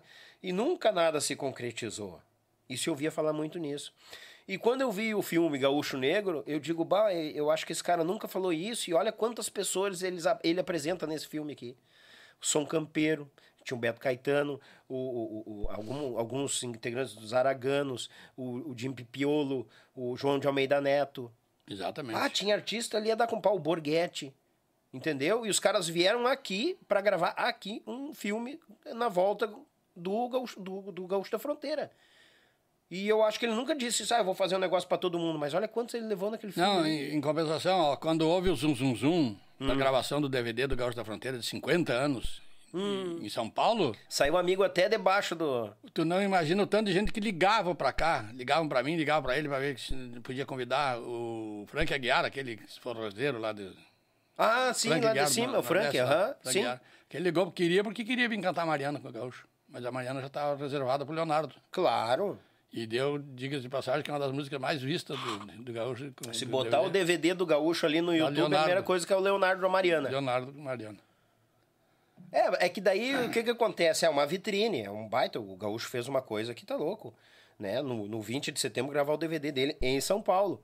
Mas É que lá a. em São Paulo o pessoal, na verdade, não entendeu o que, que era aquilo. né? Não, até não entendeu, mas. Ó, Depois que estavam lá dentro do, do teatro, entenderam que era a, massa- a data máxima do gaúcho. Ah, é a data magna, isso aí. Bah. E aí, então, foi contratado aquele pessoal do CTG. Contratado não, vieram de espontânea, livre, de espontânea vontade, Sim. participar do DVD do CTG lá de São Paulo, os dançarinos, aqueles que estavam, que abrilhantaram o, o palco ali, CTG lá de São Paulo, de Diadema. Aquilo ali que eles viram, que era, que era a festa era do gaúcho, que era, estávamos festejando realmente o 20 de setembro, entendeu? Sim. Muito, muita gente não sabia. É. Tanto Porque era uma quinta-feira e, e, como eu falei, vou repetir, abaixo de chuva, mesmo assim, deu umas 5, 6 mil pessoas Imagina. se não, se não é isso aí. Porque tu chegar no aeroporto, des- desembarcou no aeroporto de São Paulo dia 18, sabe essas, esses luminosos que tem girando dentro do aeroporto? Sim, os. ah, ah, sim. shows. E, Sim. Daqui a pouco, Gaúcho da Fronteira amanhã no Credit Hall, gravação do primeiro DVD, participação de fulano. No, no aeroporto. Qual é o artista gaúcho que faz isso? Nenhum. Pois é. Nenhum. Que loucura, rapaz. Que eu chamei, história. chamei aqui, aqui, chefe, vem cá, olha ali, ó. Espera um pouquinho. O que, que é? Espera um pouquinho. E virava outra propaganda. Aham. Gaúcho da Fronteira amanhã no Credit Hall, gravação do primeiro DVD, participação e tal, tal, tal, tal. E ele já. Ah, que show, cara. Que, que, que histórias. Ah, ah, vamos, vamos, vamos partir agora no, no- numa questão que a gente conversou meio em off, mas nós vamos proseando. Tu o, falaste na questão da Warner. Hoje não faz mais parte da Warner, né? Não, Não, existe não. mais. Não existe as mais. gravadoras. E como é que foi essa, essa, essa transformação do digital e as gravadoras partindo sem trabalho, sem função? Como foi pra ti ver isso que vi- viveu, né, anos em O cima que, que eu diria para ti, Daniel? Eu diria para ti o seguinte: o, o primeiro a ser afetado foi eu, foi eu. Foi a produção. produtor. Foi a produção. O, primeiro, o primeiro que foi afetado foi a produção, porque a gravadora, a gente queria que fosse diferente, mas não era. O, o produtor, na verdade, é o elo entre a- o artista e a gravadora. Sim. Porque muitas, aqui no Rio Grande do Sul, os artistas procuravam a mim. Eu, o primeiro crivo era comigo. Aí eu, às vezes, quando eu via que tinha algum interesse, eu comunicava a São Paulo. Ó, tem um artista assim, assim, assado, o que, que vocês acham? Não, você tem que passar pro teu, teu, teu, teu, teu, teu, crivo aí. Uhum. Se tu acha interessante, vamos mudar de ideia, vamos, vamos ver. Muitas vezes eu mandava artistas para lá e eles não queriam. Cheguei a gravar artistas Rapaz. daqui do Rio Grande do Sul, que a gravadora num primeiro momento tinha aprovado. Eu dava a palavra e gravava os caras aqui. Quando mandava o tape para São Paulo, não. Não, não vamos querer. Agradece o cara. E era ruim demais, né? Bah, imagina que, que, era que ruim demais. Era ruim demais. Aí nesse meio tempo é, foi que foi parando, né? Porque a gravadora Warner parou em, 90, e- em 2002. Só Sim. me disseram, Sadi, ó, infelizmente estamos fechando as portas aqui, não vamos trabalhar mais no Brasil. A gravadora não vai mais trabalhar no Brasil. Vai ficar com algum artista dos, de ponta aqui, esses que vendem 100, 200 mil discos aqui, porque estão fazendo parcerias. Fazendo parcerias. A gravadora está participando até dos shows deles, tendo comissão até nos shows. Entendeu? Bah, Para poder ter uma distribuição de discos, na verdade. Na verdade, a, a gravadora já nem. Muitas gravadoras não estavam nem gravando, mas estavam apenas ajudando a distribuir.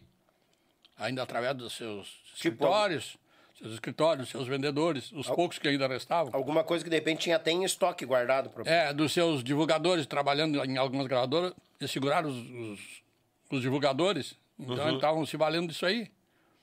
O artista se valendo dos divulgadores e deram algum ponto de distribuição das gravadoras.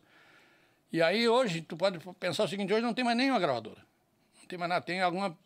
Se diz gravador, mas na verdade estão ajudando a distribuir o disco do artista se tu entregar pronto. Na verdade, é uma distribuidora, acaba vir- acabou virando as Exatamente. que tem, né? As que tem, distribuidora. E participando do cachê do show dos, dos seus artistas. E muitos não aceitam, porque a coisa anda meio curta, né? Gosto. Muitos nem aceitam. É. Tu tirar 20% do teu cachê para dar para uma gravadora que não te, não te grava mais, não te distribui mais, É. não te comercializa mais. Por que, que tu vai fazer isso? A era digital foi um boom, né? Foi exatamente. Foi um boom, porque tu lançou uma música, gravou, mixou, deixou pronto, tu pega um pendrive, carrega ali, bota no Spotify, Pronto. o mundo todo quiser, pode. A segunda tu tá escutando tua música. é, você vê hoje pendrive com 400, 500 músicas, tá, o pessoal tá vendendo por 70, 80 reais. E tu compra a, a discoteca, de, a discografia de um artista inteiro, muitas vezes, num pendrivezinho ali, ó. Aham. A- Até, até ganhei um de presente do Paim, que parece um cartãozinho, do Wilson Paim. Parece um cartãozinho eletrônico. O cartão é um. 300 músicas. Todos os sucessos do Paim estão ali, todos os Nossa. LPs, CDs, tá tudo ali dentro.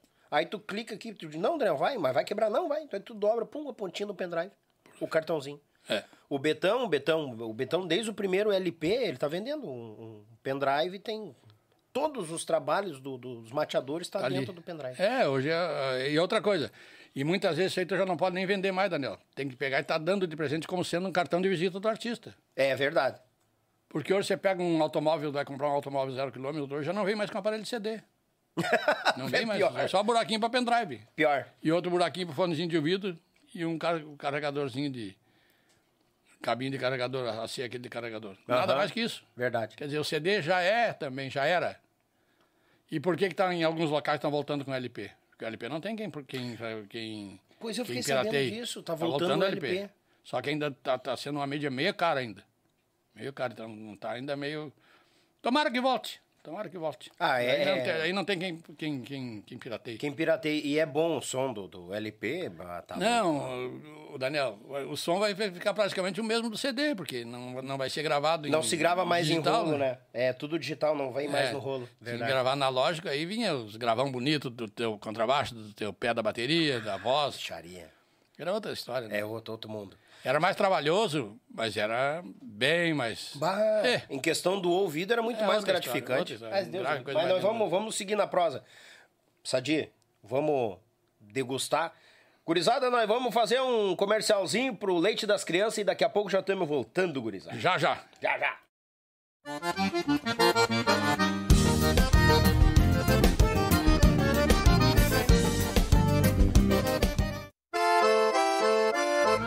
Café ao churrasco, eles abrilhantam cada momento com uma peça especial. Feita em madeira nobre, com detalhes em resina, acabamento em óleo mineral e cera de abelha.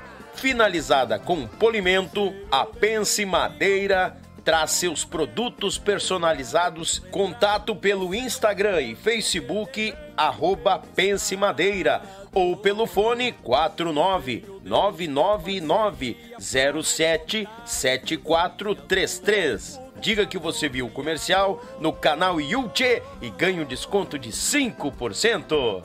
Pense nisso, pense Madeira. Oi, galera gauchada, uma das maiores tradições gaúchas é o nosso churrasco do final de semana. Mas sabemos que um bom acompanhamento tem o seu valor e apresento aos amigos uma nova experiência pro teu churrasco, tchê. É o pão da Molino Alimentos. Tem pão de alho e pão de cebola. Te achega na LF Bebidas, na Avenida Itaculumi 1054, no bairro Barnabé, em Gravataí. O pão da Molino Alimentos é uma nova experiência pro teu churrasco, tchê!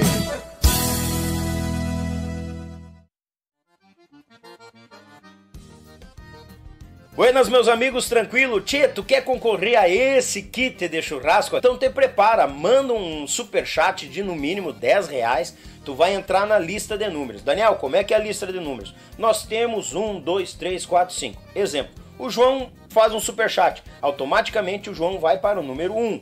A Maria faz um super chat, automaticamente ela vai para o número 2.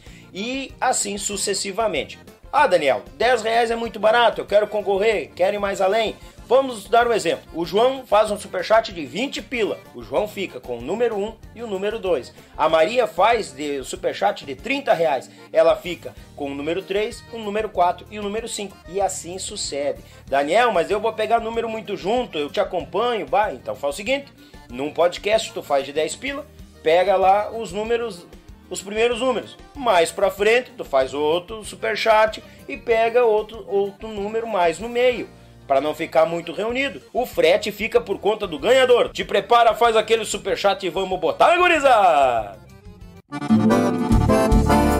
JB Acordeões, a melhor loja online de acordeões do Brasil. Trabalhamos com modelos diversos, novos, seminovos e usados, totalmente revisados e com garantia de compra. Oferecemos também acessórios como captações, bags, alças e muito mais. E para você que deseja aprender, disponibilizamos aulas de acordeão para todos os níveis, do iniciante ao avançado. Contate JB Acordeões pelo Instagram ou Facebook, arroba JB Acordeões, ou também pelo WhatsApp 51 98157 5015. Esperamos por você.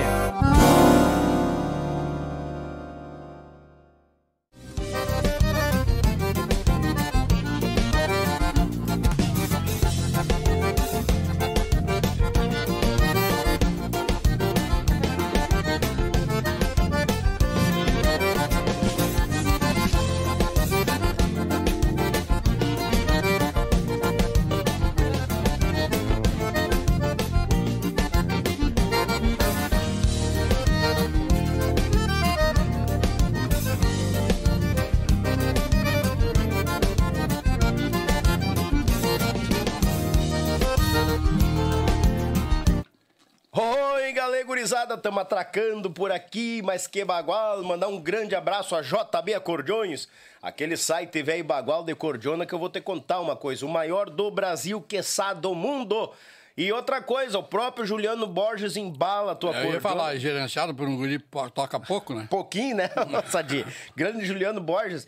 E avisando o pessoal que assim, ó, tu comprou a cordiona, ele mesmo já testa a tua gaita, vai com garantia, nota fiscal, e ele já manda umas videoaula, né, pra te atracar bonito uma cordiona velha aí, já ir esquentando os dedos. A Web Rádio Pampa e Cordiona, meu irmão Edson Brito de Lages pro Mundo. Tu quer escutar uma boa programação fandangueira e baileira? É na Web Rádio Pampa e Cordiona, do meu irmão e amigo Edson Brito. Tu baixa o aplicativo, rapaz, quando tu te apertar lá, tiver na patente concentrado, tu escuta uma boa música gaúcha, onde tu for, meu galo velho. Te atraca na Web Rádio Pampa e Cordiona. Meu Pago Sul, canal que registra aí os fandangos por Paraná, Santa Catarina e Rio Grande do Sul. Meu Pago Sul que atingiu aí a marca de 50 mil inscritos. Um abraço, meu irmão Litrão, parabéns. E tamo agarrado, meu galo. Vamos daí, vamos daqui, vamos parceirando sempre, sempre. Amolino Alimentos, o pão de alho e pão de cebola aqui, ó. Bagual pro teu churrasco. Isso aqui é um pavor, rapaz. Isso aqui estão assim, ó. A Semana Farroupilha diz que tá ve- vendendo mais do que pastel em cancha de carreira. Então ainda não chegou no teu açougue. Te achega lá pro açougueiro aí, o pão da Molino, quando é que vem, rapaz? Mas diz pra ele preparar um freezer só pro pão, porque ele vai vender a mesma quantidade de carne, pão também. Molino Alimentos. Uma empresa aqui de Gravataí despontando pro mundo. E por último e não menos importante, Pense Madeira. Ah, meu grande parceiro, meu amigo Fernando lá de Chapecó, rapaz, o tu viu no comercial aí um kit de churrasco que tá chegando, já tá chegando aqui pra mim mostrar o vivaço pra vocês. E a gente vai sortear no final do mês. Como é que tu participa desse sorteio, meu galo? A partir de 10 pila, manda um superchat pra nós, teu nome já vem pra uma lista do podcast da semana passada. Já temos uma lista aqui, ó, que eu vou botar aqui pra vocês, ó, oito pessoas participaram nesta lista aqui, ó, do ladinho. Já tem mais gente participando aqui, é só mandar o superchat a partir de 10 pila, tu já tá conosco participando aqui. Final, no último podcast a gente vai sortear ao vivaço e vamos ver quem leva esse kit de churrasco. Claro, o frete por conta do, do, do, do- do ganhador, né? Porque daqui a pouco ganha um rapaz lá, o nosso amigo Juliano Volpato, lá de Chicago.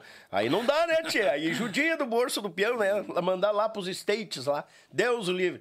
Mandar um grande abraço pro pessoal que vem participando. Tem uma turma aqui pra mandar um abraço. Tem um aqui que eu li agora há pouco aqui pro... Vamos registrar, Sadi, como é que é o nome do, do compadre que veio aí, parceiro? Júlio César Panebecker. Júlio César. Cezinha. Cezinha. Ex-prefeito da minha cidade lá. É, ui, galê. Mas então estão cheio de conterrâneo aqui. Porque tem um outro galo velho aqui que mandou um alô pra nós, agora eu vou ter que ler, né? Eu acho que pelo, pelo, pelo, pelo escrever do homem tu vai saber quem é. Bem, lá no início ele já se entrega, né? Ah, estimados colegas Daniel e Sadi, saudações serranas. certo? Meu compadre. Ele mesmo.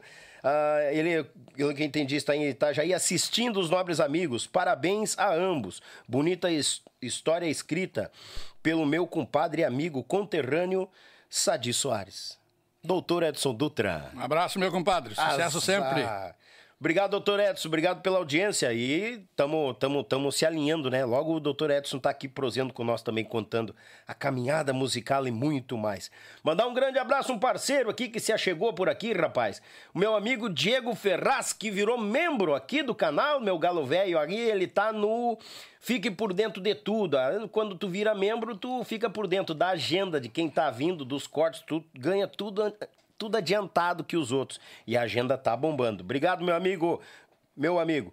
Meu amigo Luciano Luta por aqui. Buenas, Daniel Vargas. Parabéns, cada vez melhor. Meu amigo Luciano lá de Bento Gonçalves pro mundo. Valeu, Bagual Velho. Muito obrigado. Olha aqui, meu amigo.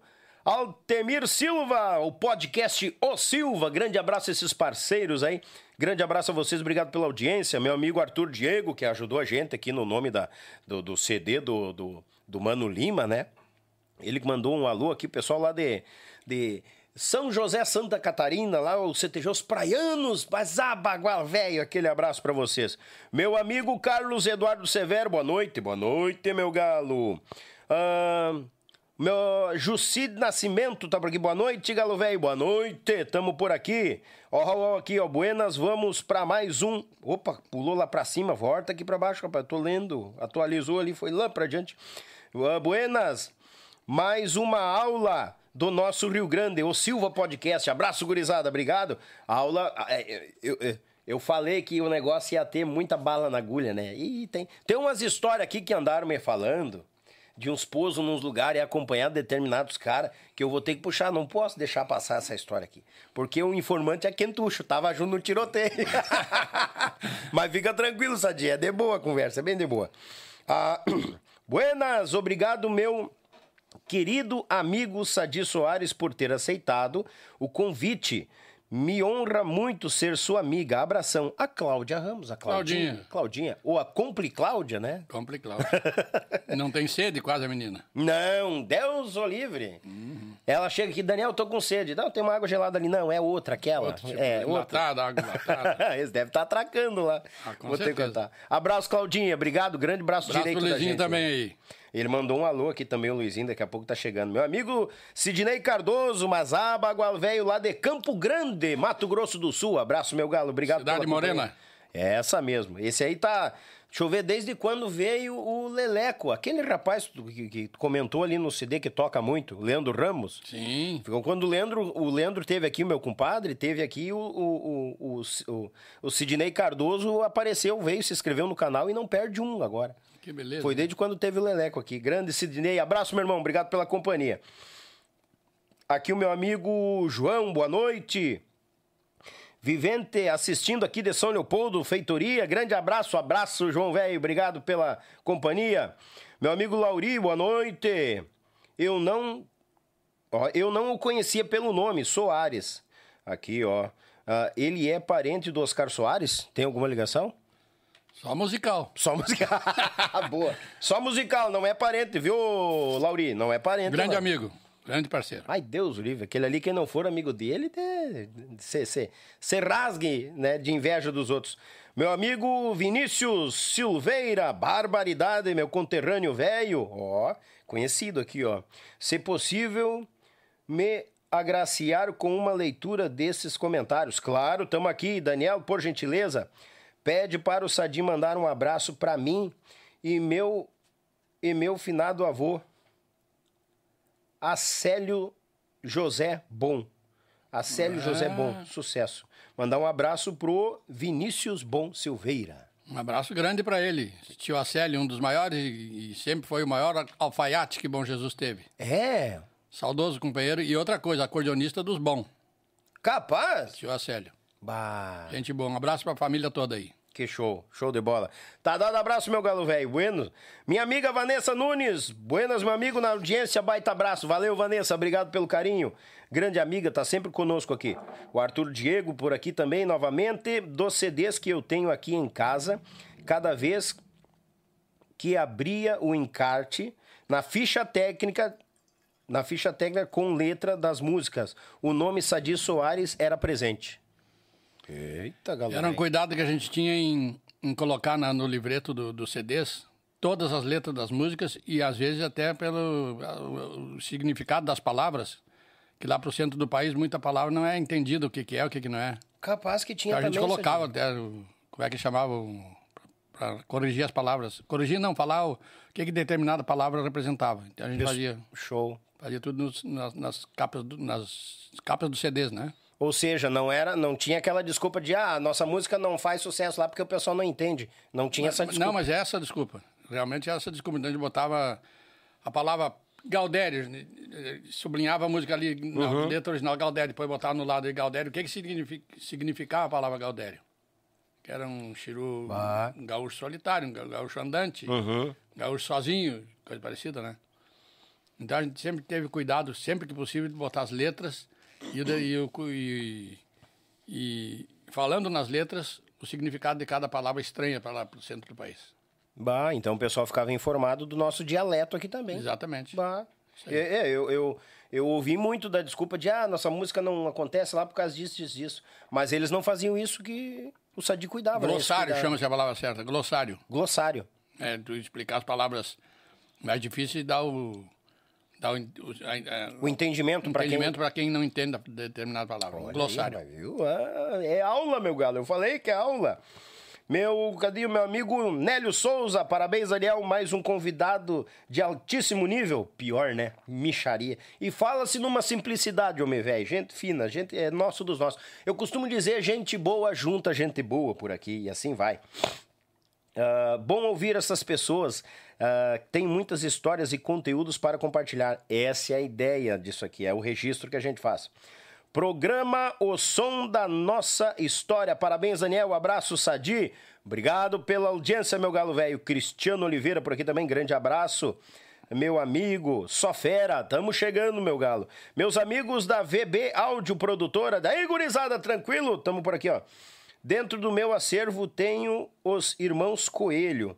Tem uma milonga solada muito bonita chamada Caindo à noite. Caindo à Noite. E... o homem tá afiado aqui. Quem dera eu ter uma memória dessa aqui, eu vou te contar. Eles que mandaram 10 pila aí, meu galo, fizeram um superchat e estão na fila do sorteio do final do mês aí, tá? Obrigado os amigos aí da, da VB Áudios. Meu amigo... Aí, rapaz do céu, eu acho que atualizou. Pulei uns quantos aqui, rapaz? Pior, se atualizou lá, lá pra diante. Aqui a Vanessa, tá, o Arthur... Daniel Rosa, boa noite, boa noite, meu galo velho. Vinícius Bom Silveira, tá aqui, ó. Bah, conterrâneo velho de alta estirpe, mandou um superchat, tá concorrendo, viu? Avisando o pessoal que tá mandando superchat que a gente vai se contatar no. Vamos fazer o sorteio no último podcast do mês e a gente vai trocar lá a- a- o, o endereço e coisa arada pelo nosso Instagram. Então vai no Instagram lá, canal Yuchê no, no Instagram, canal Yuchê, segue nossas redes sociais que a gente vai trocar ideia lá, né? Pra fazer o, o, o- passar o código de verificação se é tu mesmo e é nós e nós vamos meter calando. Meu amigo Zezinho Sch- Schuster, ah, sempre bueno por demais, estamos aqui em Campo Largo, Paraná, mas oi gurizada, obrigado, Paraná velho de, de guerra. A Claudinha colocou aqui, ó, mas que aula, hein? É, então, o- o- Claudinha, assim, ó, eu vou que contar uma coisa. Eu tô, com todo respeito, eu tô quase tendo um orgasmo de informação aqui. Bagual e meio. Ah, e o meu amigo, grande parceiro, já teve por aqui, ele que é lá da terra dos poetas, né? Santiago do Boqueirão, meu amigo aqui, ó, buenas amigo assistindo aqui do rancho em Santiago, a terra dos poetas, grande Sadi Soares produziu um LP que participei, junto com Antônio Gringo e os Quatro Ventos. Abraço. Ayrton Dornelles. Grande Ayrton. Um abraço, meu querido. Que figuraça teve por aqui, ó. Grande gaiteiro. É, baita pessoa. Pessoal, avisando o pessoal, viu? Não vamos deixar de curtir, deixar o seu like, compartilhar com os amigos e te inscreve no canal que aqui é a extensão da casa de vocês e o mate tá sempre cevado, aquele tupetudo velho medonho. Ahn, o Arthur aqui, quando falou, né? O Troveiro de Bororé, da, da música lá. Meus amigos da VB aqui de novo. Meu amigo Inho Santos, mas ah, bagual. Essa história das antigas são muito boas de escutar. Abraço, Daniel e seu Sadi. Inho, lá de Não Me Toque. Abraço, meu galo. Obrigado pela tua audiência. Grande. Ai, aqui, ó. Meu amigo, meu paizão, meu eterno produtor, a quem devo muito. Um abraço do teu gaiteiro, missioneiro, Luizinho Correia. Eu disse que ele mandou recado aqui, o animal velho. Grande Luizinho. Valeu, meu irmão. Obrigado. Grande gaiteiro, grande acordeonista. O André, o André Souza aqui, ó, grande tio Sadi Soares, abração, meu amigo. Deve ser conhecido aqui, André Souza. Da onde? Não diz de onde é que é, mas botou aqui, grande, grande tio Sadi Soares. Grande abraço, amigo, botou. O doutor Edson tinha mandado um recado para nós aqui. Saul Alves, Saul aqui, ó, baita bagual. Sal Jones, Sal Jones, não é Saul. Jones. É Sal. Sal. Sal é, Jones. É, tá Sal Alves aqui. Alves. Esse é o homem do, do dedo de ouro, responsável pela técnica do estúdio áudio laser, que a gente grava toda hora. Ah, o Saul. Tá, agora eu sei quem é. Beleza. Saul Jones, a gente carinhosamente eu chamo de Sal Jones. Sal Jones. Ô, Saul, obrigado pela audiência, meu galo velho. Tô, desculpa os erros aqui, a gente é mais Abraço pra galera aí da áudio laser toda, hein? Dona Nina, Carlinhos, todo mundo aí. É, ele botou aqui, ó, prazer em trabalhar contigo em um estúdio aqui pela Audio Laser. Grande parceiro. Mas tá grande o negócio, que, que chique, rapaz, vou ter que contar. Meu amigo Eliseu Marcelinho tá por aqui. Grande abraço, amigo Sadi, mandou. O Antônio Carlos da Silva aqui, boa noite, Daniel. Mais um baita programa. Grande entrevistado, parabéns. Tudo de bom. O meu amigo Antônio Carlos, lá de Santa Catarina, mais Abagual Velho, vamos se espalhando. Meu amigo Cassiano aqui, ó, o Cassiano. E lá, Islaba tá por aqui, mandou cinco pila, depois ele viu, ele viu que rachou e mandou mais cinco, tá concorrendo, meu galo, obrigado pelo superchat aí, tamo agarrado, avisando o pessoal que é superchat de 10 pila, a partir de 10, tá? Vamos sortear aí um kit do churrasco bagual pra ti. Meu... Mas que bagualismo, mandei os pilas e esqueci a mensagem, tive que mandar de novo. Ouvi muitas músicas produzida pelo, produzidas pelo grande Sadi Soares. O Cassiano colocou aqui. Meu Deus do céu, rapaz, não para de entrar recado. Meu amigo, o, o Nélio Souza por aqui, o programa aqui, o som da nossa história, mandando um abraço. Vai mais gente aqui, ó. Ah, esse aqui já teve com nós também, ó. Grande Sadi Soares, um, muita gratidão por esse amigo. Jona, Jonatas Dalmonte. Maior gaiteiro do- da América, um dos maiores da América do Sul, por que não dizer do mundo? Esse guri eu tive a honra de gravá-lo pela primeira vez que ele entrou no estúdio foi comigo.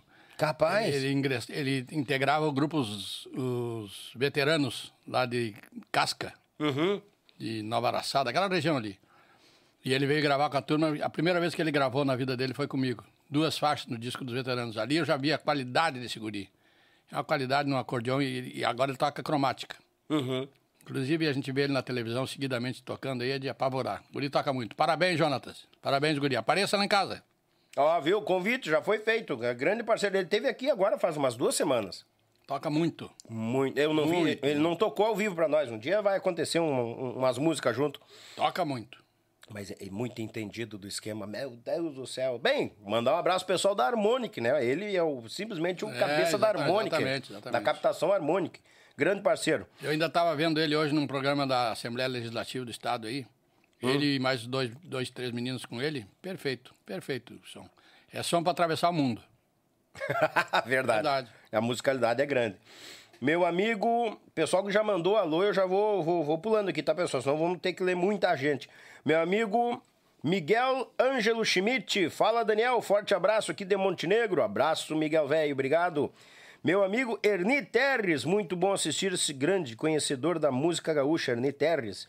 Meu amigo lá de Guaíba, aquele baita abraço motor em quantia, meu galo velho. Que tal? Obrigado pela tua audiência. O Everton Ro- Romero tá por aqui também, muitos CDs do grupo, de grupos gauchescos dos anos 90, na época da Warner, hum, com o grupo Sultê, o Oigatê, Monarcas, produzido pelo Sadi Soares. Tem muita qualidade na gravação, espetacular. Abraço. Verdade. Isso é verdade. Meu amigo Daniel Tchegaita. Oi, galê. Deixa eu ver aqui. Engraçado falarem que a pessoa do resto do Brasil não compreende o nosso linguajar, que é meio nosso mesmo, né? Vai falar bagual perto dos outros lá, eles vão ficar trocando orelha. O que, que eles querem, né? Aqui, ó, os irmãos Bertus fizeram sucesso tocando. Aham, é, e o Pedro Raimundo, e o Teixeirinha, José Mendes, todo sucesso, verdade. Todo mundo foi indo, foi abrangindo. Se bem que o, o, o Teixeirinha até tinha capas de, de CDs dele que ele tava mais até de paletó, Sim, local social sim, mais. sim, sim. E a- o, o, o, o, o, o- eu acho que o linguajar não era tão terrunho que nem os grupos de fandango depois de, né, que começou a O Teixeirinha a já tinha uma linguagem mais, mais brasileira um pouco, digamos assim, né? Justamente. Ele É, trabalhava muito em São Paulo, no interior de São Paulo, então ele já foi pegando ó, o palavreado de lá. Claro. Vai, vai, vai se acostumando, né? Exatamente. É porque realmente ele pergunta assim, né? O, e, tá, e o que que se tocava, o que que tocava os Bertucci e tal. Mas aí que tá. Ó, Tocava regionalmente, no sul do Brasil, aqui. Paraná, Santa Catarina e Rio Grande do Sul. aí o linguajar é regional. Porque o artista nosso hoje, para abranger o Brasil todo, só o Teixeirinha mesmo que fez isso aí, e o Gaúcho da Fronteira que está fazendo com muita maestria isso aí hoje em dia. É verdade. E dos grupos de baile, tem os Serranos e os Monarcas, e que, que, que viaja esse país todo, com reconhecimento musical pelo país Sim. todo.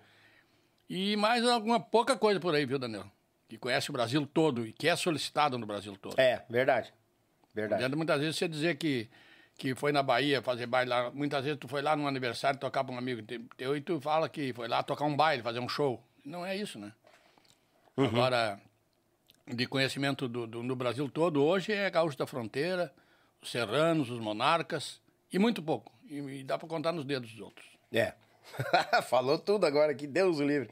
Minha amiga Valéria, que programa, só filé. Abraço aqui de Sapucaia. Valeu, Valéria, obrigado pela audiência. Luciano Lu botou aqui, ó. É, é, eu gosto desse verso aqui, ó. Santiago do Boqueirão, quem não é bandido é ladrão. Matou minha saudade e roubou meu coração. Aizá, essa, essa terra é baguala. Minha terra natal, botou o Luciano aqui. Valeu, Luciano! Obrigado pelos versinhos, eu não me lembrava. Sempre quando é o, o Dornelles eu quero falar e não lembro do verso. Vou registrar aqui. Meus amigos do Passo de São José tá por aqui, ó. Ah, o Elisandro Pelim, de Londrina, mais aba, velho. Ó, aqui, ó, fui, fui apresentado pro Sadi Soares no casamento do José Mendes Júnior. Aqui, ó, Gui Padrinho, botou entre aspas. Abraço, mandei 10 pila. Valeu, meu galo velho. Cadê os 10 do homem? Cadê, cadê, cadê, cadê, cadê, cadê? Hã? Cadê? Cadê? Cadê? Mas mandou no chat, homem. Me diz aí, me fale. Me, me diga. meu compadre o Cláudio tá lá em casa. Aquele abraço, compadre. Abraço, meu galo. Obrigado pela audiência. Mandar um alô rapidinho aqui, ó. Aqui, ó. Ayrton Dornelles mandou um alô pra nós, meu amigo Maurício Manfield, tá só na escuta lá esperando, tava esperando, e agora já começou, tamo por aqui. Doutor Edson Dutra agradecendo por ter lembrado de mandar o link pra ele, muito obrigado. Pessoal do Tia Fortes, e assim você vai, não vamos ficar, se eu ficar lendo todos os recados aqui, nós vamos sair daqui amanhã, 6 horas da manhã, se não mais. Se não mais. Tá tudo tranquilo até agora, o momento? Sob o controle. Sob controle? Então tá bom. Tem um gaiteiro que me contou uma história. Diz que só faltou. Diz que assim, ó, teve uns galos velho que tava em São Paulo. Ele tá preocupado com a pergunta. Tem uns galos que ficaram em São Paulo lá e não tinha hotel pra dormir. E tiveram que se banjar pro lado num motel. Ah, Com mala, gaita e coisa arada, tudo. E diz que um missioneiro dormiu de bombacha. Numa cama redonda. De bombacha de tênis. O Luizinho me contou essa É, história, tio. essa aí teve- aconteceu realmente. Nós em São Paulo, eh, eu estava fazendo um disco do Marcelinho Cachoeira, aqui de Canoas. Grande cantor, grande Uhum. Sim. parceiro, Marcelinho. Aliás, gravamos dois discos do, do Cachoeira.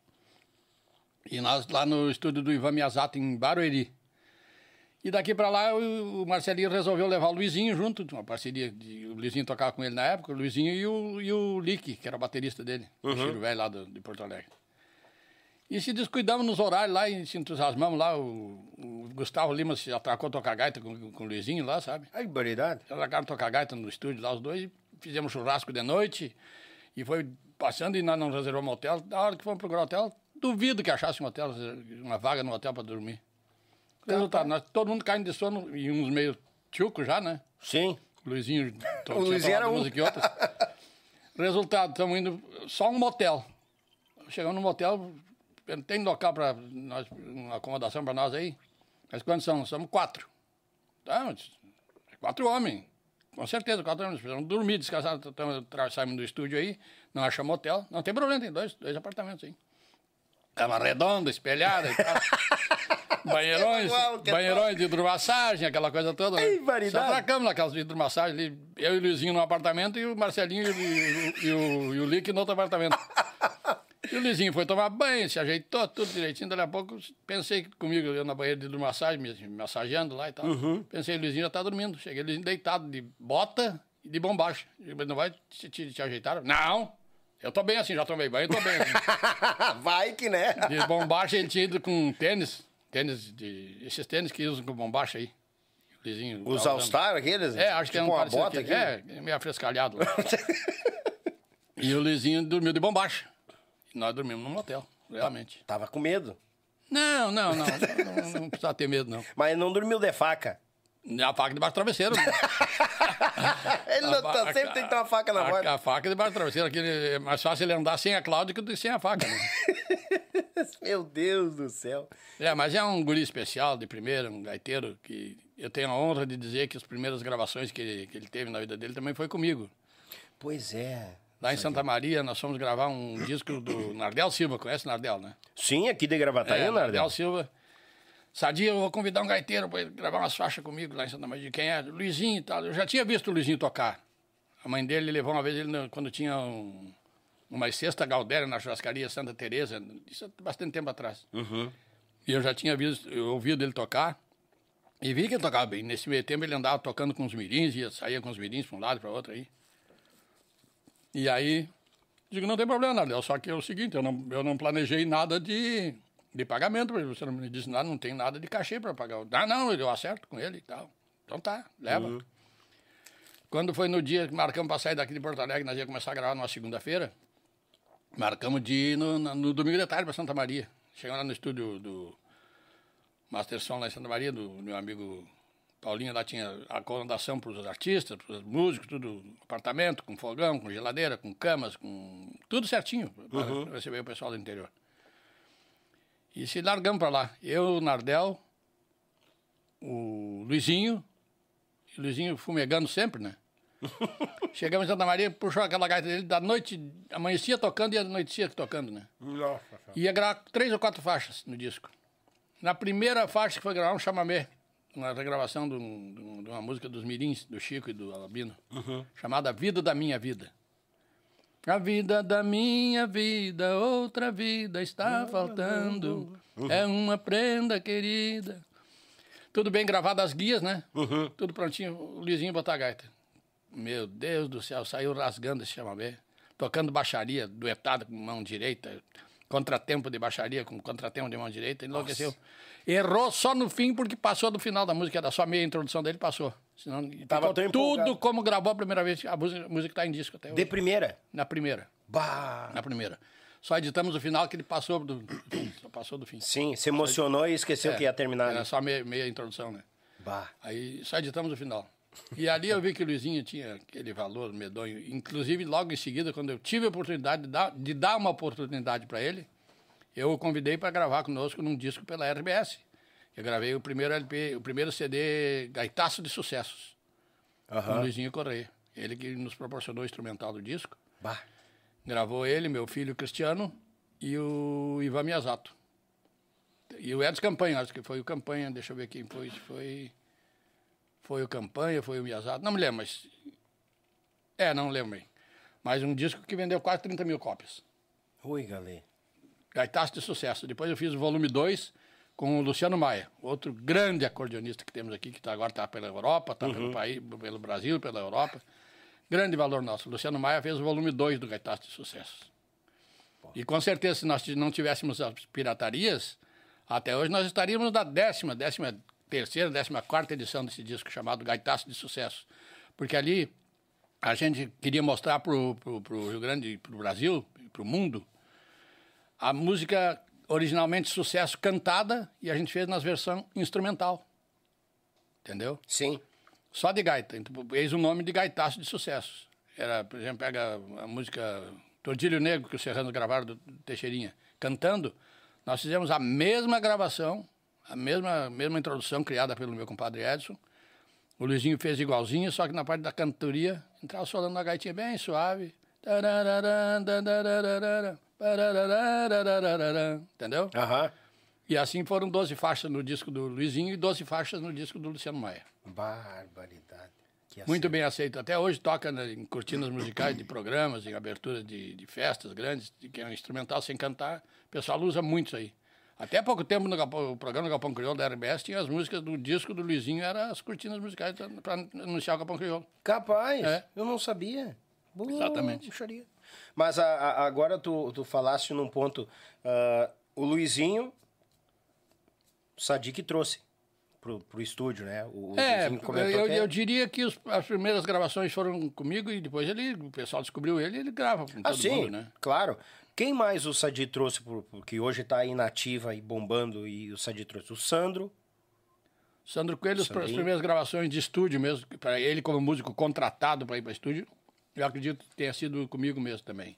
Bah, O Chico Brasil, que hoje integra os- brilhantemente os Monarcas. O Jonathan Almonte, o Dalmonte. Dalmonte, que era do grupo dos veteranos. Uhum.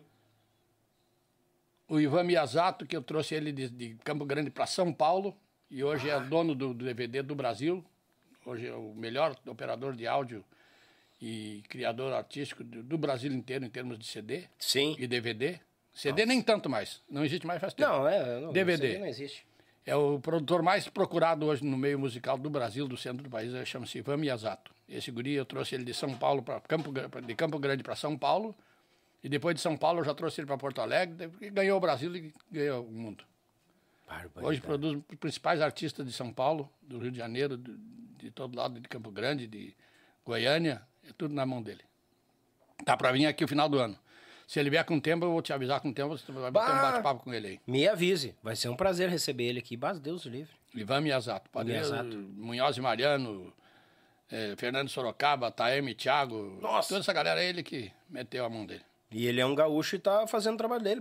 Claro, as portas Não, estão ele é, ele, bah. é, ele é Mato Grossense, do sul Mato Grossense. Ah, ele é Mato Grossense. Japonês ainda, né? Arboridade. Já, já, ah, Japinha, Miyazato. Japinha, Miyazato, Jap- Japinha. Ele é sul Mato Grossense. Mas é meu irmão, meu parceiro, meu amigo, meu pá. Cara, bom músico pra caramba. Não, e bom que traz pra nós aqui uma visão bem mais à frente do que muita gente Você acha veja que bem tão- que nós em São Paulo gravando o Gaúcho da Fronteira, inclusive, um disco do Gaúcho da Fronteira. Ele foi lá botar os violões, aquela coisa toda. Uhum. E aí, daqui a pouco, tá o Elcio, o- o- um dos produtores da música sertaneja, da gravadora Continental, desesperado, que tinha marcado com um violonista para ir gravar umas músicas pro Festival de Barretos. E o cara não tinha ido. Pai, eu tinha que mandar essa, música, tá vencendo os pratos, tem que mandar, precisa um cara fazer um batidão de violão para mim aí. Digo, mas o que, que tu quer? Me mostrar a música assim, não, as vaneiras nossas, é uns batidão, é os nossos vaneirões lá. Digo, eu tenho um cara aí, tá trabalhando comigo, só tem um violão aí que ele Arrumaram um violão, o Ivan foi pro estúdio, cifrou as músicas, porque para gravar em São Paulo tem que, no mínimo, saber cifrar. Senão já não entra, Sim. nem entra em estúdio. O Ivan entrou lá, os caras fechou o estúdio para olharem um japonês gravando o vaneirão. Debulhou os quatro vaneirão no instantinho, quatro batidão, que eles chamam lá, batidão, né? E Encheu o vi- o vidracinho do aquário lá, olhando um japonês gravando o vaneirão. Todo mundo curioso. E depois daquilo ali, na outra semana, o Ivan já foi convidado para vir gravar 28 músicas do César e Paulinho.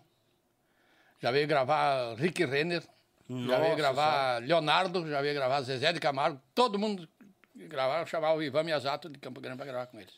E esse é um amigo aqui que eu trouxe pela primeira vez de Campo Grande para São Paulo. Micharia.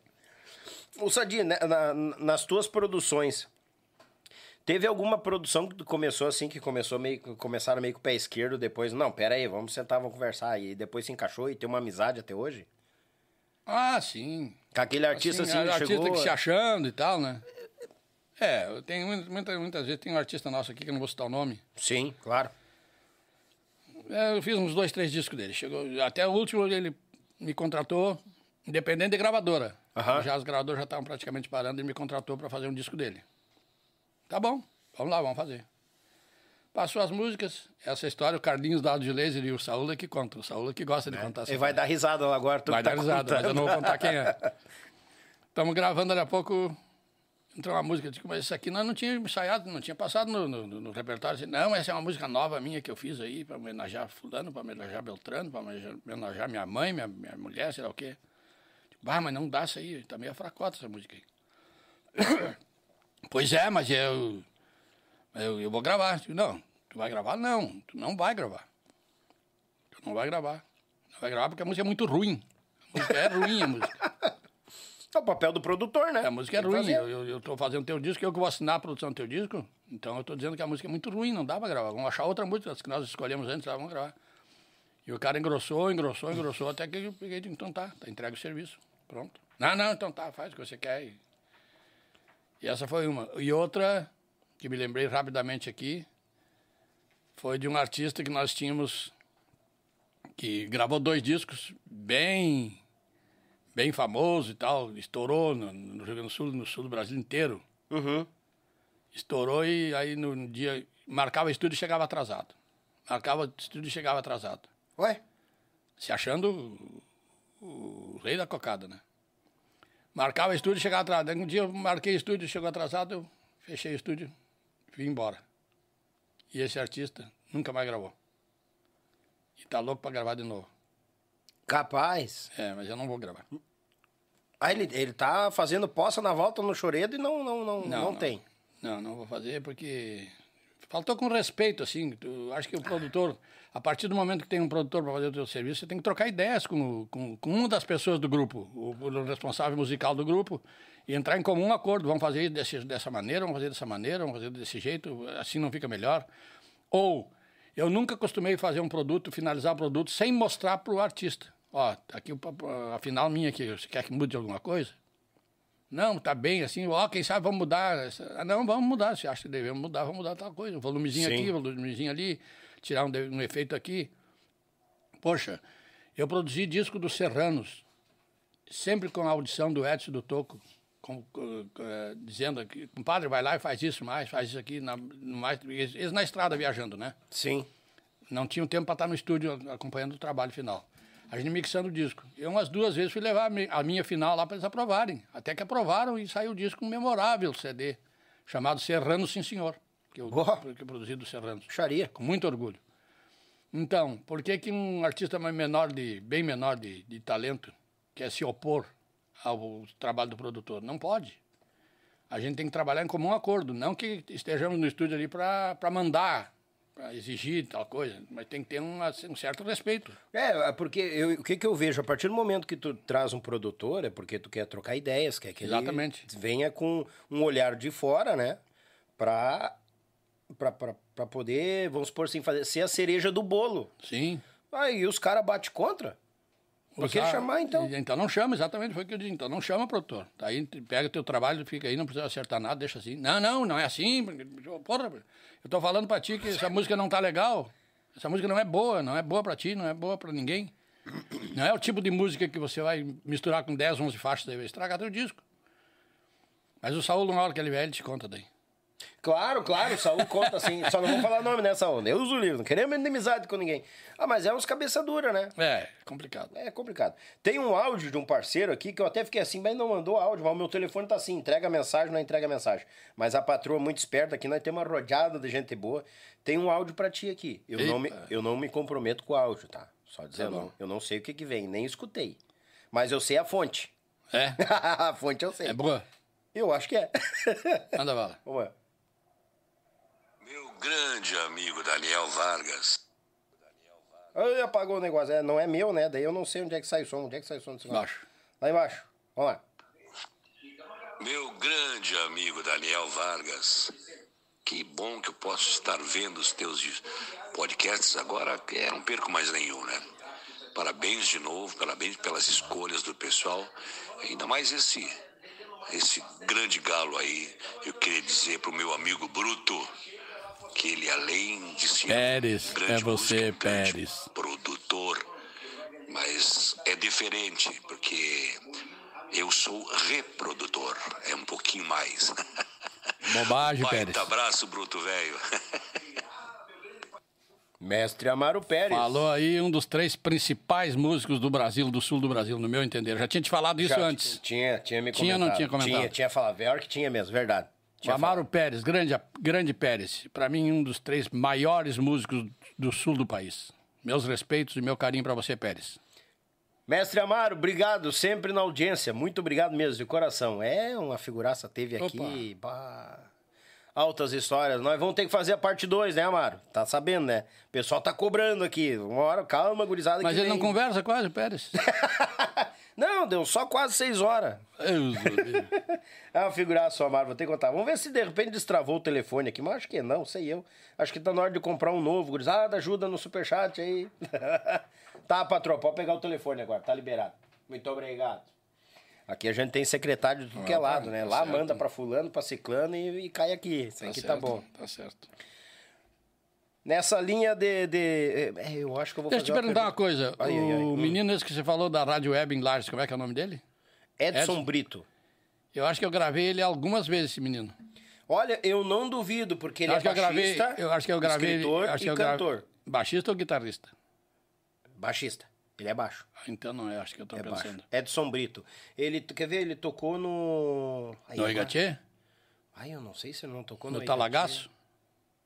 Não, ele tava no... no, no- A turma do Felipe lá de Itapejara, como é que é o nome dos guris? lá? Manotaço. Manotaço. Ele teve uma passagem agora no Manotaço.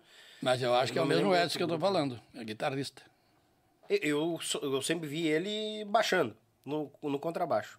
Edson De Brito. Lages. Edson. Brito. Ele é compositor, de repente o nome é bem, bem. Ele é compositor, tem composição dele com o João, com alguma coisa com o Serranos. Tem, tem, ele rodeia por essas, É, essas então, áreas. Hein? Então talvez De gente finíssima. mesmo. Mas é músico, é, é músico que nem a gente, gente finíssima. Aí tem uma web rádio lá e de pro Legal. mundo ele Beleza. tá fomentando a nossa marca, a nossa música. Qual foi o trabalho assim que foi mais gratificante para trabalhar? Muitas vezes não é, o que eu digo gratificante muitas vezes não é assim na questão musical, mas as pessoas, o clima, porque o estúdio não é somente chegar lá e tu, né, fazer o melhor no instrumento, mas o clima entre as pessoas também é, é- favorece muito nessa química do final do produto, né? Daniel, o que, que eu diria para ti? É, eu sempre tive a sorte e, e rogo a Deus sempre ter, de ter essa sorte, ter tido essa oportunidade de trabalhar apenas para duas gravadoras, apenas para duas, mas duas das maiores gravadoras que o Brasil teve e o sul do Brasil teve, que seja a Warner, que agregou todos os produtos gravados anteriormente pela gravadora Chantecler e a Continental, que seriam as duas principais gravadoras do Brasil na época, e depois a gravadora da RBS aqui. Essas duas gravadoras me deram condições e, ao mesmo tempo, eh, condições para mim gravar o que eu quisesse e da maneira que eu bem entendesse, entendeu? Me delegaram poderes para me fazer os produtos que eu quisesse com qualidade. Então eu tive por, por esse por essa oportunidade que eu tive deles de fazer grandes produtos com grandes artistas, porque só Sim. eu não gravei muitos artistas, mas gravei os, os que eu gravei eu só gravei qualidade. Você veja bem. Tu vai falar hoje em música gaúcha. Quem os principais da música gaúcha? Gaúcho da Fronteira. Gravei e continuo gravando. Os Serranos. Tive o prazer de gravar um dos melhores discos que eu gravei na minha vida foi com os Serranos. Sim. Os Monarcas, gravei três ou quatro CDs com os Monarcas. Oi Gatia do Paraná, dois, três discos do Oi Gatia. Os Filhos do Rio Grande de Santa Catarina, Bah. três, quatro discos. Rodrigo Machado, Chico Brasil, José Mendes Júnior, Teixeirinha. Quem mais? Meu Deus, tinha uma infinidade. E umas duplas sertanejas também andei me enfiando aí. Gravei umas músicas sertanejas em São Paulo, daí gravar tudo em São Paulo. Não, não é nada feito aqui daí, né? É sertanejo, para fazer sertanejo mesmo, gravo tudo em São Paulo, com músicos lá de São Paulo. E a produção do sertanejo mu- mu- muda muito do nosso, da nossa linha de gravação? aqui, Muda ali? porque aí você tem que contratar um arranjador, entendeu? Um arranjador e, e, e os músicos de São Paulo, que são bem outro departamento, são músicos mais caros, músicos Sim. mais difíceis de trabalhar. E, por exemplo, tu, vai, tu quer gravar um rasqueado, você tem que ir para Campo Grande, para Goiás, para tu quer gravar sertanejo de raiz, tem que ir para Piracicaba, para São José do Rio Preto, para essa região. Aí tu quer gravar sertanejo moderno, São Paulo, os estúdios de São Paulo, com grandes músicos, grandes orquestras, arranjadores. Entendi. Bah. Agora quer gravar Vaneirão, tem que ser em Porto Alegre. Vem do Porto Sul. Alegre, É, sim. assim, eu, eu consigo- continuo né, batendo nessa tecla. Se grava conforme a região do país. Quer gravar forró, tem que dar, por exemplo, o Gaúcho da Fronteira. Já levei o Gaúcho da Fronteira para gravar DVD de forró lá em Fortaleza. Gravou um DVD com os braços do forró. Já, gra- já tinha gravado anteriormente CDs com os braços do forró, que é um dos principais grupos de forró do Ceará. E há uns 5, 6 anos atrás, levamos um gaúcho lá que foi participar de um DVD de, de aniversário da banda Braço do Forró. O Aham. gaúcho cantou forró, mas cantando músicas gaúchas nossa aqui. Músicas do repertório do gaúcho, que essa, que essa banda transformou para forró e gravou e fez sucesso. Músicas do Gaúcho da Fronteira, do Teixeirinha. Ah, ou seja, isso ajuda a, a- a levar a nossa, a nossa letra, o nosso palavreado Exatamente. lá pra cima, quando faz essa integração. Exatamente. Ah, que, que show isso, eu não sabia. O gaúcho chega no Ceará, o gaúcho é rei lá no Ceará.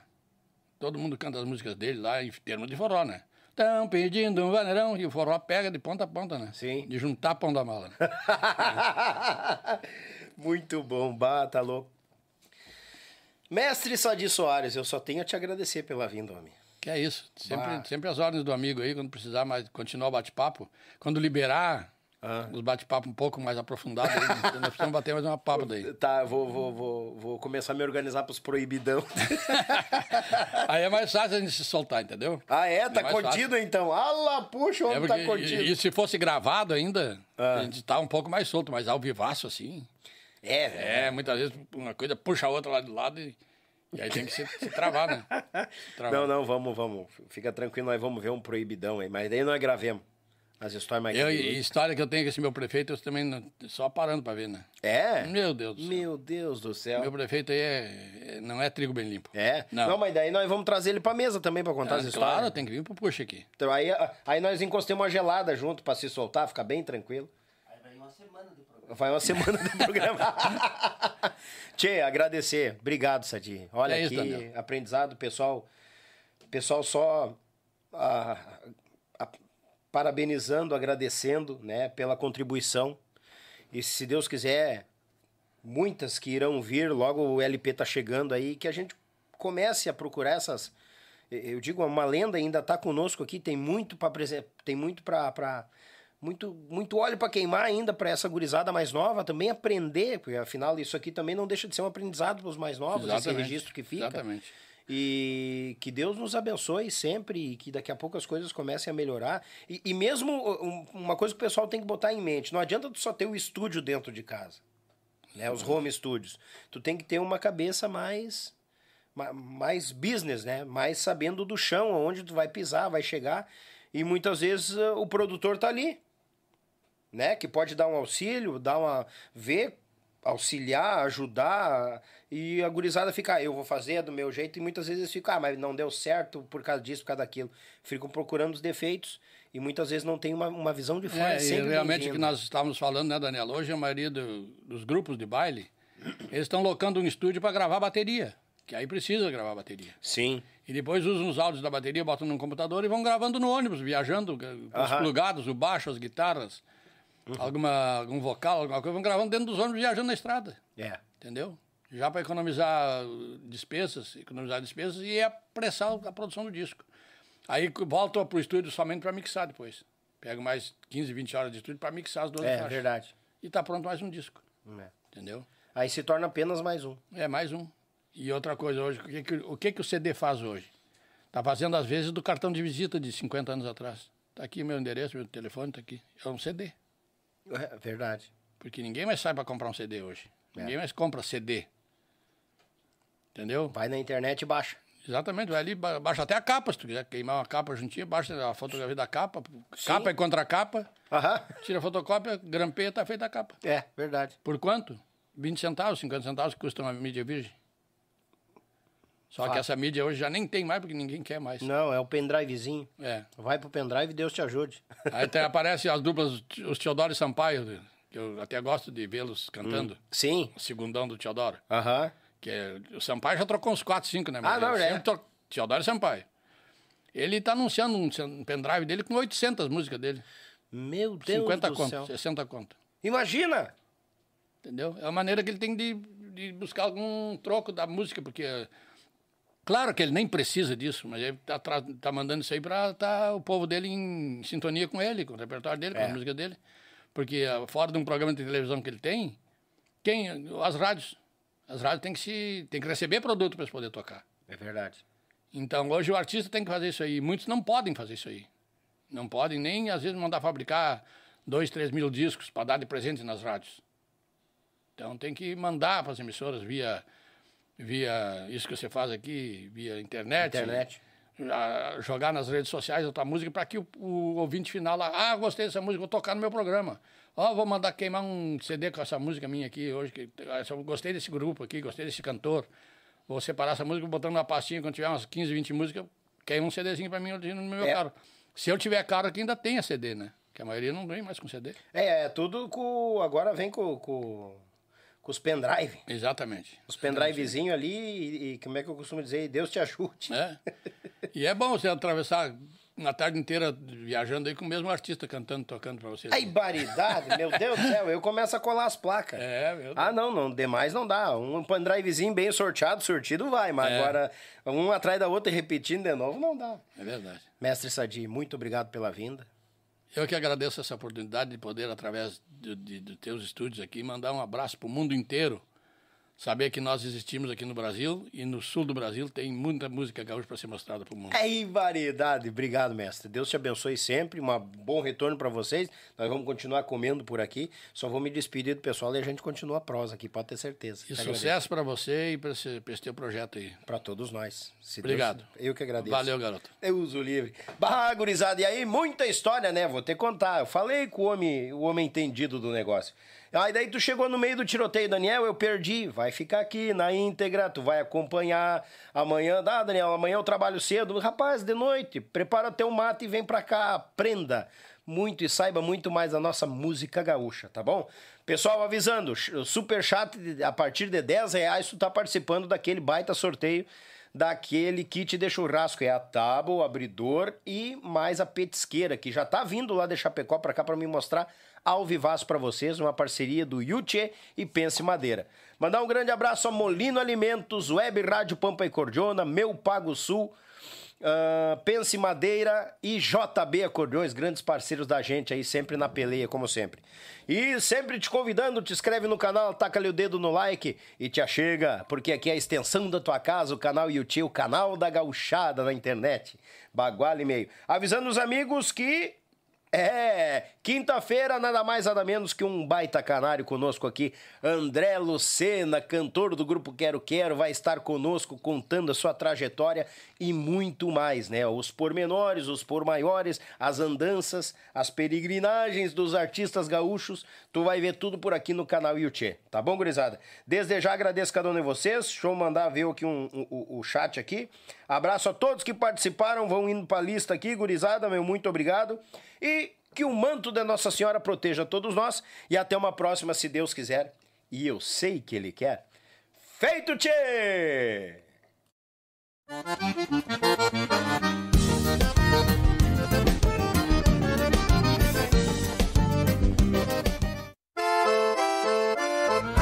Café ao churrasco, eles abrilhantam cada momento com uma peça especial. Feita em madeira nobre, com detalhes em resina, acabamento em óleo mineral e cera de abelha.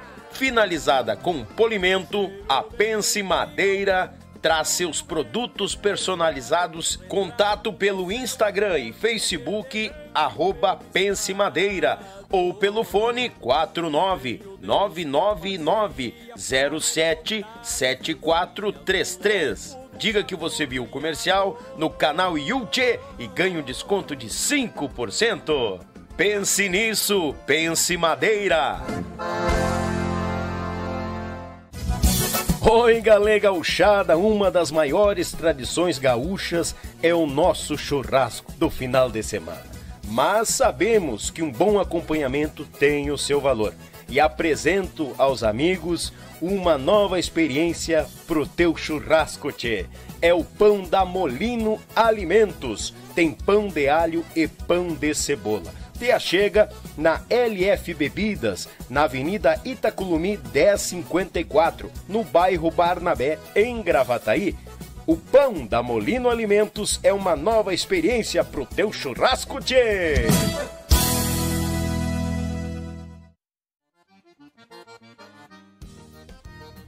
Buenas, meus amigos, tranquilo? Tchê, tu quer concorrer a esse kit de churrasco? Então te prepara, manda um super chat de no mínimo 10 reais, tu vai entrar na lista de números. Daniel, como é que é a lista de números? Nós temos 1, 2, 3, 4, 5. Exemplo, O João faz um superchat, automaticamente o João vai para o número 1. A Maria faz um superchat, automaticamente ela vai para o número 2. E assim sucessivamente. Ah, Daniel, 10 reais é muito barato, eu quero concorrer, quero ir mais além. Vamos dar um exemplo. O João faz um superchat de 20 pila. O João fica com o número 1 e o número 2. A Maria faz de superchat de 30 reais. Ela fica com o número 3, o número 4 e o número 5. E assim sucede. Daniel, mas eu vou pegar número muito junto, eu te acompanho. Bah, então faz o seguinte: num podcast tu faz de 10 pila, pega lá os números os primeiros números. Mais para frente, tu faz outro superchat e pega outro, outro número mais no meio para não ficar muito reunido. O frete fica por conta do ganhador. Te prepara, faz aquele super chat e vamos botar, gurizada! JB Acordeões, a melhor loja online de acordeões do Brasil. Trabalhamos com modelos diversos, novos, seminovos e usados, totalmente revisados e com garantia de compra. Oferecemos também acessórios como captações, bags, alças e muito mais. E para você que deseja aprender, disponibilizamos aulas de acordeão para todos os níveis, do iniciante ao avançado. Contate JB Acordeões pelo Instagram ou Facebook, arroba JB Acordeões ou também pelo WhatsApp 51 98157 5015. Esperamos por você.